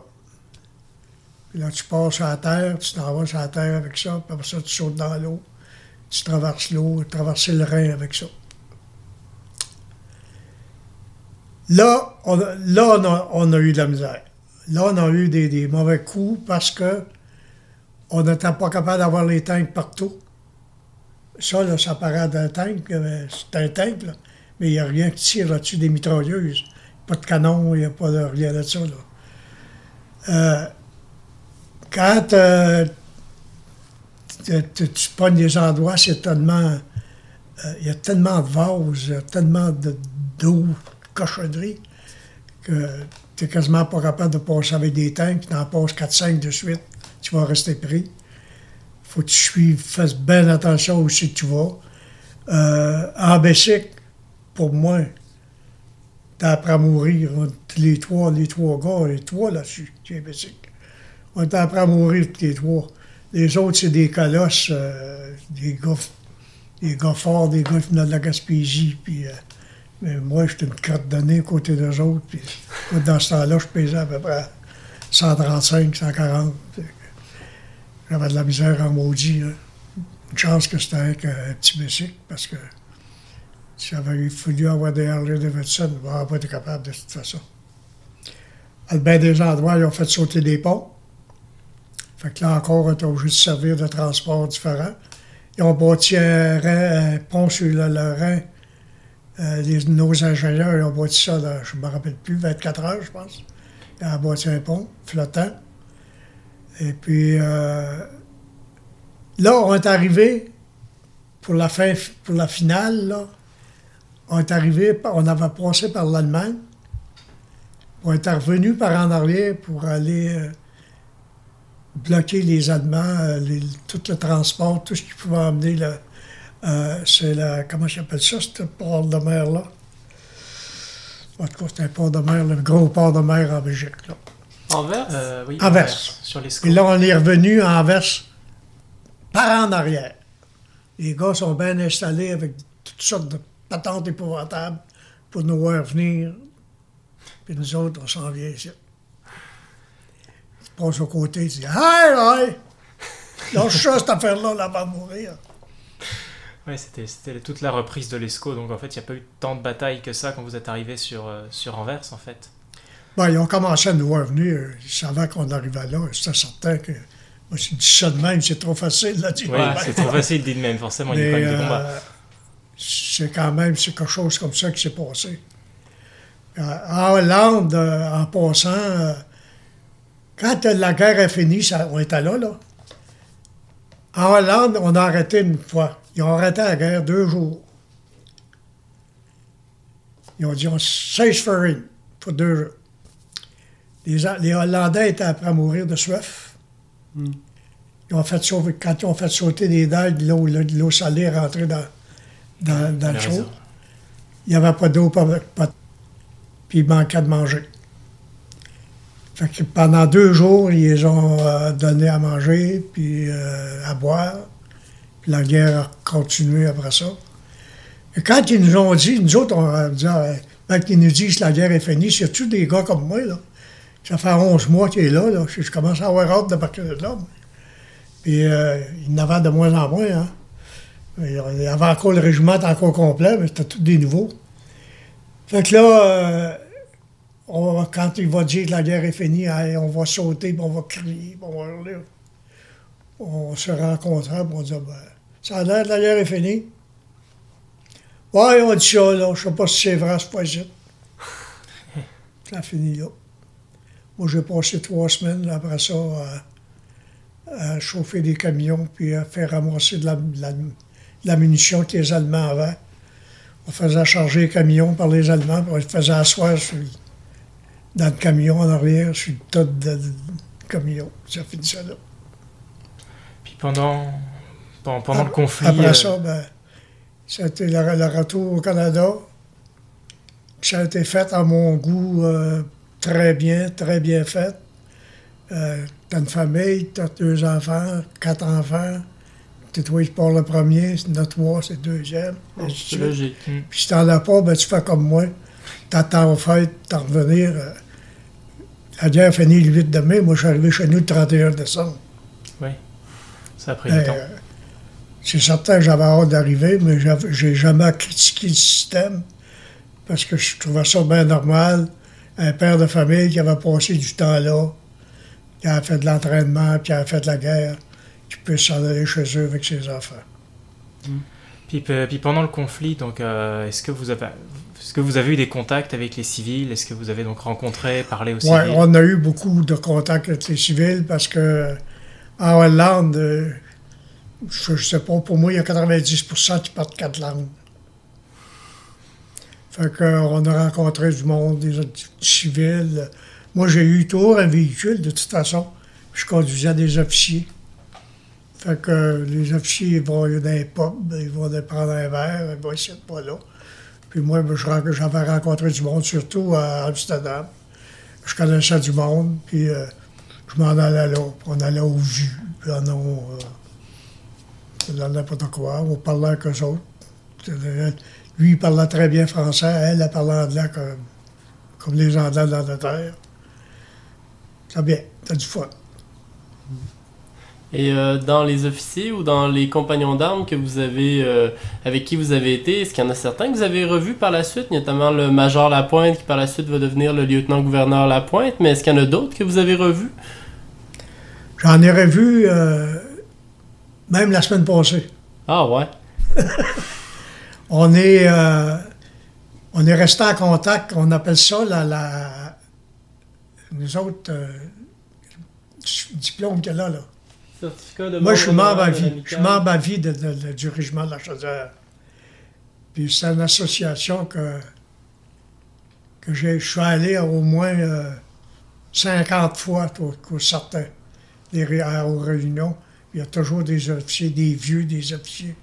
Puis euh, j'ai parlé à un hier avant midi. J'ai parlé à André, euh, André, euh, euh, Boivin de Chicoutimi. Ça, c'était un vieux de la vieille. Il a été pris prisonnier, lui, puis il a été libéré, lui aussi. On a fait des voyages ensemble, on est allé en Europe ensemble. On est allé en France, en Hollande. J'ai fait 11, 11 pays de l'autre côté. Les- lesquels, du coup? Quel, voyage vous avez fait en Europe, justement euh, Après la guerre, euh, durant la guerre, euh, c'est-à-dire après la guerre, j'ai travaillé, travaillé comme un fou tout le temps. moi. Les heures, les heures, je me ça. J'avais de monde, je sais pas pourquoi. Mais, mais quand j'étais allé à ma retraite, premièrement, j'avais une maison dans ce temps-là. Puis j'ai commencé la première année, je suis allé à la retraite, j'avais une maison, j'avais seulement trois ans. Puis le système à l'eau fait défaut durant l'hiver, j'étais en Floride. Puis euh, mon voisin, c'était un avocat, c'est niaiseux comme tout. euh, En tout cas, Euh, j'avais donné tous les noms et les numéros de téléphone qui a appelé. ça a pas. Il m'appelle en Floride, me dit que l'eau coulait dans le sol. Le sol est fini à grandeur. J'ai dit, as-tu fermé l'eau? Ah, ben, pas non, je connais pas ça. As-tu appelé le gars? Non, maudit ça de ça. Chris, appelle, ferme ça. Quand je suis revenu, il y avait un agent d'immeuble qui restait en avant de moi. J'ai dit à l'agent d'immeuble, j'étais en train de charger mon stock, j'arrivais là, de la Floride. J'ai dit, ma maison est à vendre. Le même soir, il est venu quelqu'un pour, voir ma maison. Ça, c'était le vendredi soir. Le samedi, il signé le contrat, il était vendu. Ça, c'est Euh, lundi, dis-je. Ça a pas pris de temps? Pas plus de temps. Là, moi, j'étais allé à logement, puis là, j'étais- j'ai passé 18 hivers en Floride. J'avais un condo en Floride. Puis j'avais un logement euh, au Québec. Puis euh, sur l'Europe, euh, plus, euh, ben vous avez, vous êtes retourné en fait sur les lieux où vous êtes battus, les lieux. Tout complet, les plus qu'une fois. Plus qu'une fois. Puis comment Et ça a j'étais été? une fois, là, je pense que je l'ai fait pas mal complet, parce que j'avais encore des maps. Puis j'étais capable de me renseigner sur mes maps. Je les avais pas toutes, mais j'en avais assez pour me, me renseigner. J'ai parti de, de, de Calais, là, puis on s'est venu en, en zigzagade même, puis on s'est venu jusqu'à Toulouse. On a arrêté à Saint-Michel en passant, là. Puis vous avez donc vu euh, toute la reconstruction, euh, la reconstruction qui s'est faite en Europe après la guerre. Euh, vous avez réussi des fois à reconnaître certains lieux qui ont beaucoup changé. Je pensais notamment à Caen. C'était un champ de ruines quand vous l'avez traversé en 44. Ouais. Puis j'imagine que vous avez vu la nouvelle ville qui a poussé Moi, ben par-dessus. là, il y a des. J'ai euh, des firmes ici qui, euh, qui montre le vieux puis le nœud. Intéressant. Il y a quelqu'un qui a pris ça, là, il y en a un bon bout. Tu, veux, tu, regardes, euh, tu regardes ça, tu vois la maison qui a été défaite, puis la, re- la- la reconstruire ou l'inverse. La maison avant, puis la maison aujourd'hui. Comme la petite maison, là, on l'a vu elle va t- massacrée, là. Voilà, la petite maison sur le sur de la plage du débarquement. Là. Tu, tu vois, ouais. Tu la vois reconstruite à neuf. C'est c'est bon. C'est la seule place où ça m'a fait bien mal au cœur la première fois que je suis allé. Mais je suis allé cinq fois, fait que je suis habitué. Puis Dans le cimetière, le cimetière est pas loin. Et voir le cimetière, ben, les gars, là, c'est tous des gars que je connaissais. Ou à peu près. Puis, Hein? puis est-ce que, est-ce que vous avez revu les soldats, des soldats allemands que vous aviez euh, croisés au, au hasard de la guerre, notamment ceux qui vous avaient fait prisonnier Vous les avez revus après ou pas du tout? Puis non. Non, jamais. Le montant pas voir. Mais on peut se comprendre. C'est pas. euh, je suis pas fort dans, dans l'amitié des, du monde que je connais pas pantoute. à la guerre, là, tu sais, que c'est tous des ennemis, hein. Même si c'est des humains comme toi, puis. euh, tu sais, euh, moi, je pense que j'aurais jamais été capable de tirer sur un gars. même à la guerre. Jamais tiré personne. Premièrement, dans, les dans, dans- le véhicule que je conduisais, c'était assez dur à conduire ces véhicules-là. J'avais pas le temps de tirer sur personne. Une fois. Puis euh, après que j'étais en bicycle, ben, j'avais un revolver, ben, un revolver, j'ai juste tiré sur une grange. Ça, ça prend de- beaucoup de pratique, puis moi, je n'ai jamais pratiqué. Ça n'a aucune utilité. Tu peux faire peur à un gars, là. Tu tires une balle dans les airs, puis tu dis, ben écoute, tu peux pas l'avoir dans le ventre, là. Je suis pas certain, à moins que je sois proche de même, pas certain que je l'aurais eu.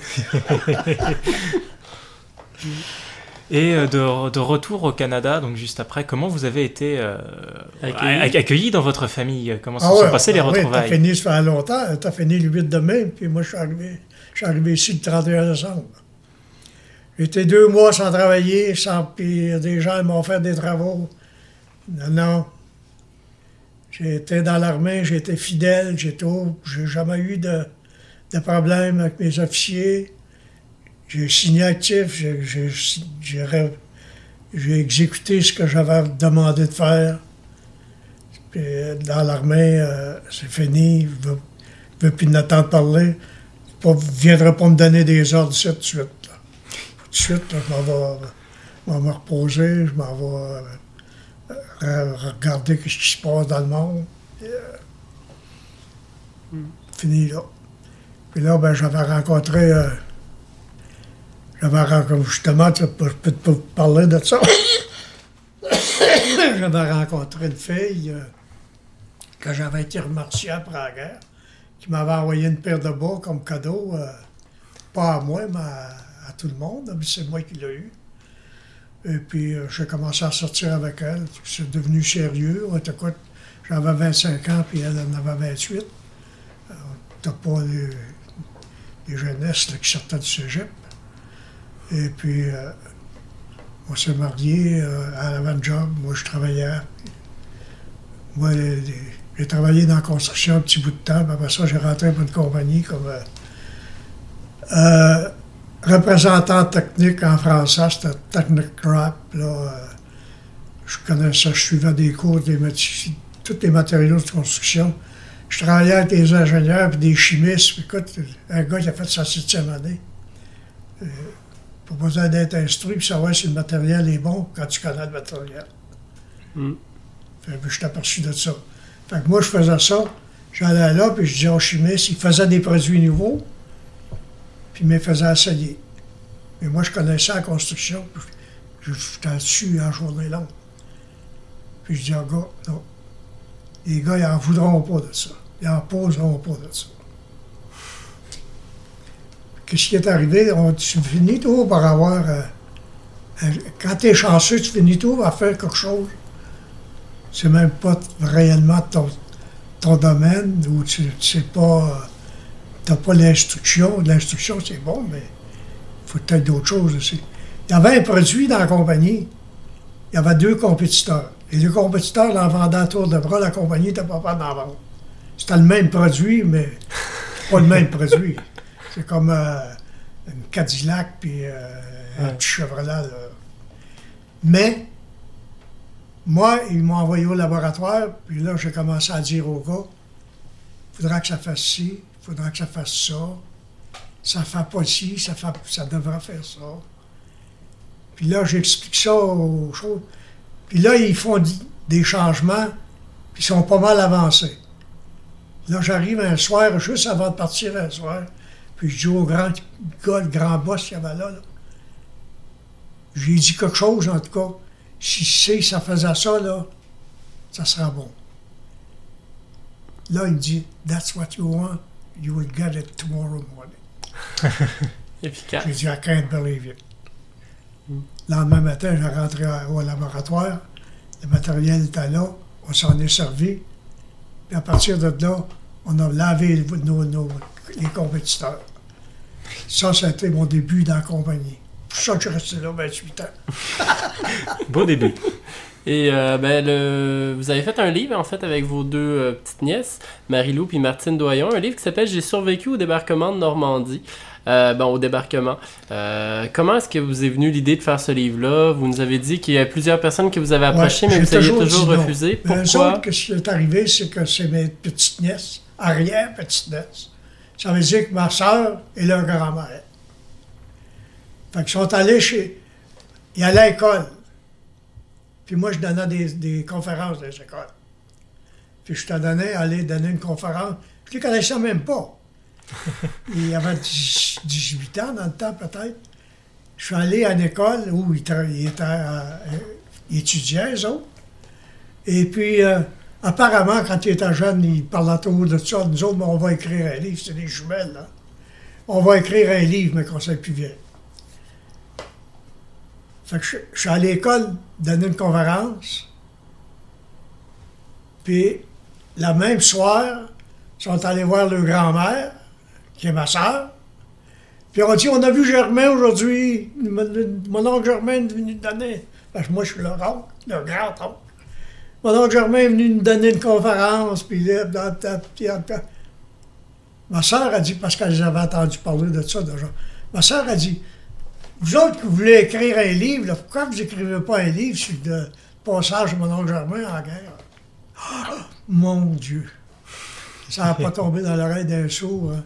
Ils ont. euh, ah, ben là, ils ont dit à, à grand-mère euh, on ne connaît pas, nous autres, on gênés un peu. euh, tu l'appelleras pas. Ah, ben, dis-moi, ma, ma soeur a dit pas, je vais l'appeler. Fait que ma soeur m'a appelé, m'a parlé de ça. J'ai dit qu'il m'appelle, qu'il prenne un rendez-vous, il vient de me voir. J'ai dit il va y avoir des conditions en partant. Si ça fait les affaires, c'est bon. Si ça ne fait pas les affaires, pas pire ami, je les connais pas avant. Je ne les avais jamais vus. Fait que, ils sont venus me voir tout de suite le lendemain. En arrivant, première chose j'ai dit, j'ai dit, vous allez écrire ce que je vous dis.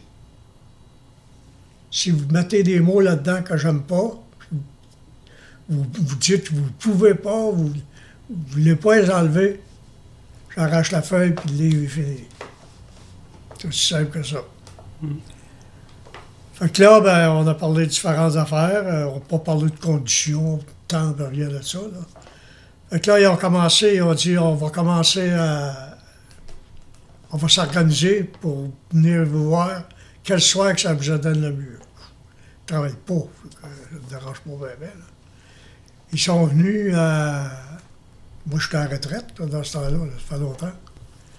Ils sont venus me voir, puis euh, le mardi soir, de 7h à 9h30, pendant un an et demi.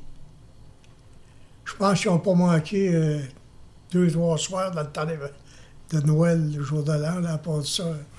C'était. Ils ont une machine enregistrée. Et il y a il y en a une qui est très bonne en sténo. Euh, puis on a des notes.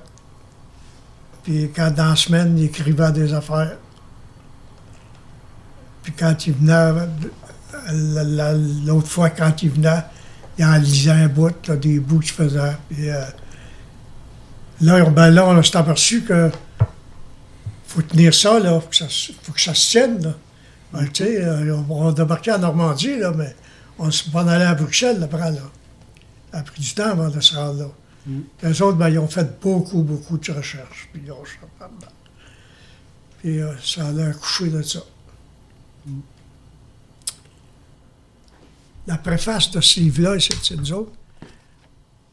faut dire comment est-ce qu'on se connaît maintenant, les filles, puis moi, on les appelle. Moi, je les appelle trop mes filles. Puis là, euh, j'étais euh, dans des conférences, je suis allé dans les conférences, puis je parle de, parle d'eux autres qui étaient là, les autres, puis je dis que.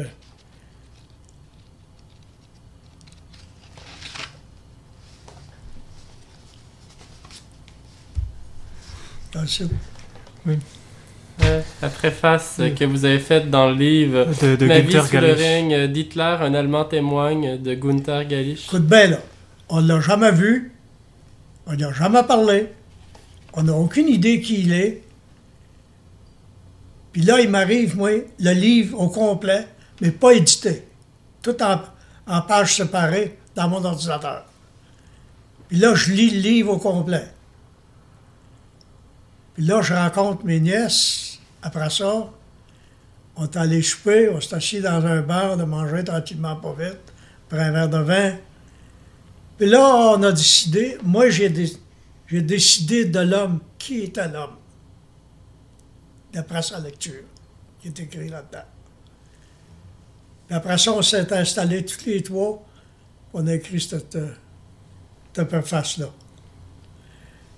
Il n'y a presque pas eu de correction là-dedans. L'éditeur qui l'a fait, il nous a envoyé une lettre, une grosse lettre de, de- de félicitations qu'il n'avait jamais vu quelqu'un écrire un- écrire un, euh, Une chose comme ça sans avoir parlé même au gars, au monsieur.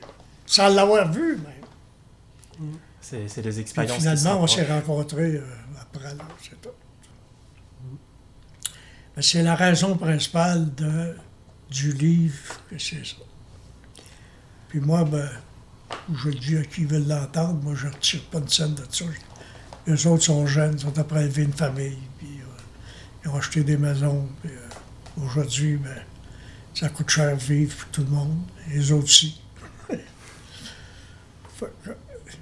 Ça arrange bien. On du fun. Il y en a une va avoir un bébé, là, il va avoir un téléphone n'importe quand. Ah, ça c'est le fun. Merci beaucoup, Monsieur No. Merci beaucoup de nous avoir reçus pour cette Un entrevue. plaisir pour moi. C'est, vous êtes dans les derniers à donner des conférences. Euh, mardi, je m'en vais à Québec, à, à Ottawa. Je vais revenir euh, samedi puis dimanche. Dimanche, ma dernière journée. J'appartiens à un groupe qui est la Navy, puis l'Air Force, puis l'armée. À Lennoxville, c'est à peu près 90% anglais. Mais j'ai toujours appartenu à la Légion canadienne, puis euh, en tout cas, la Légion canadienne, ils n'ont rien fait pour moi, jamais. Fait que ça dépend des légions, parce que je les ai à peu près toutes faites depuis un an. En effet. des- Mais la finition, ça va être là euh, dimanche prochain. Oh, il y a un monument à Lennoxville, c'est à Sherbrooke. Euh, On va aller porter des fleurs, puis je m'en vais euh, donner un petit discours là, tantôt. Puis, euh, Ça finit là. On va se reposer. Merci. Beaucoup. Vous êtes toujours sur 3600 secondes d'histoire, euh, Chis 94.3. C'était donc la fin de l'entretien avec euh, le caporal Germano, ancien combattant euh, canadien donc du débarquement de Normandie et de la campagne alliée de 1944-1945.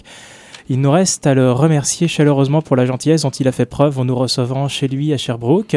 Si vous voulez en savoir plus, euh, bah, il suffit de lire le livre dont nous parlions à l'instant, J'ai survécu au débarquement. Germano, ancien combattant, se raconte, écrit donc sous, sa dictée par ses petites nièces Marilou et Martine Doyon, aux éditions JCL, collection Jean du Pays.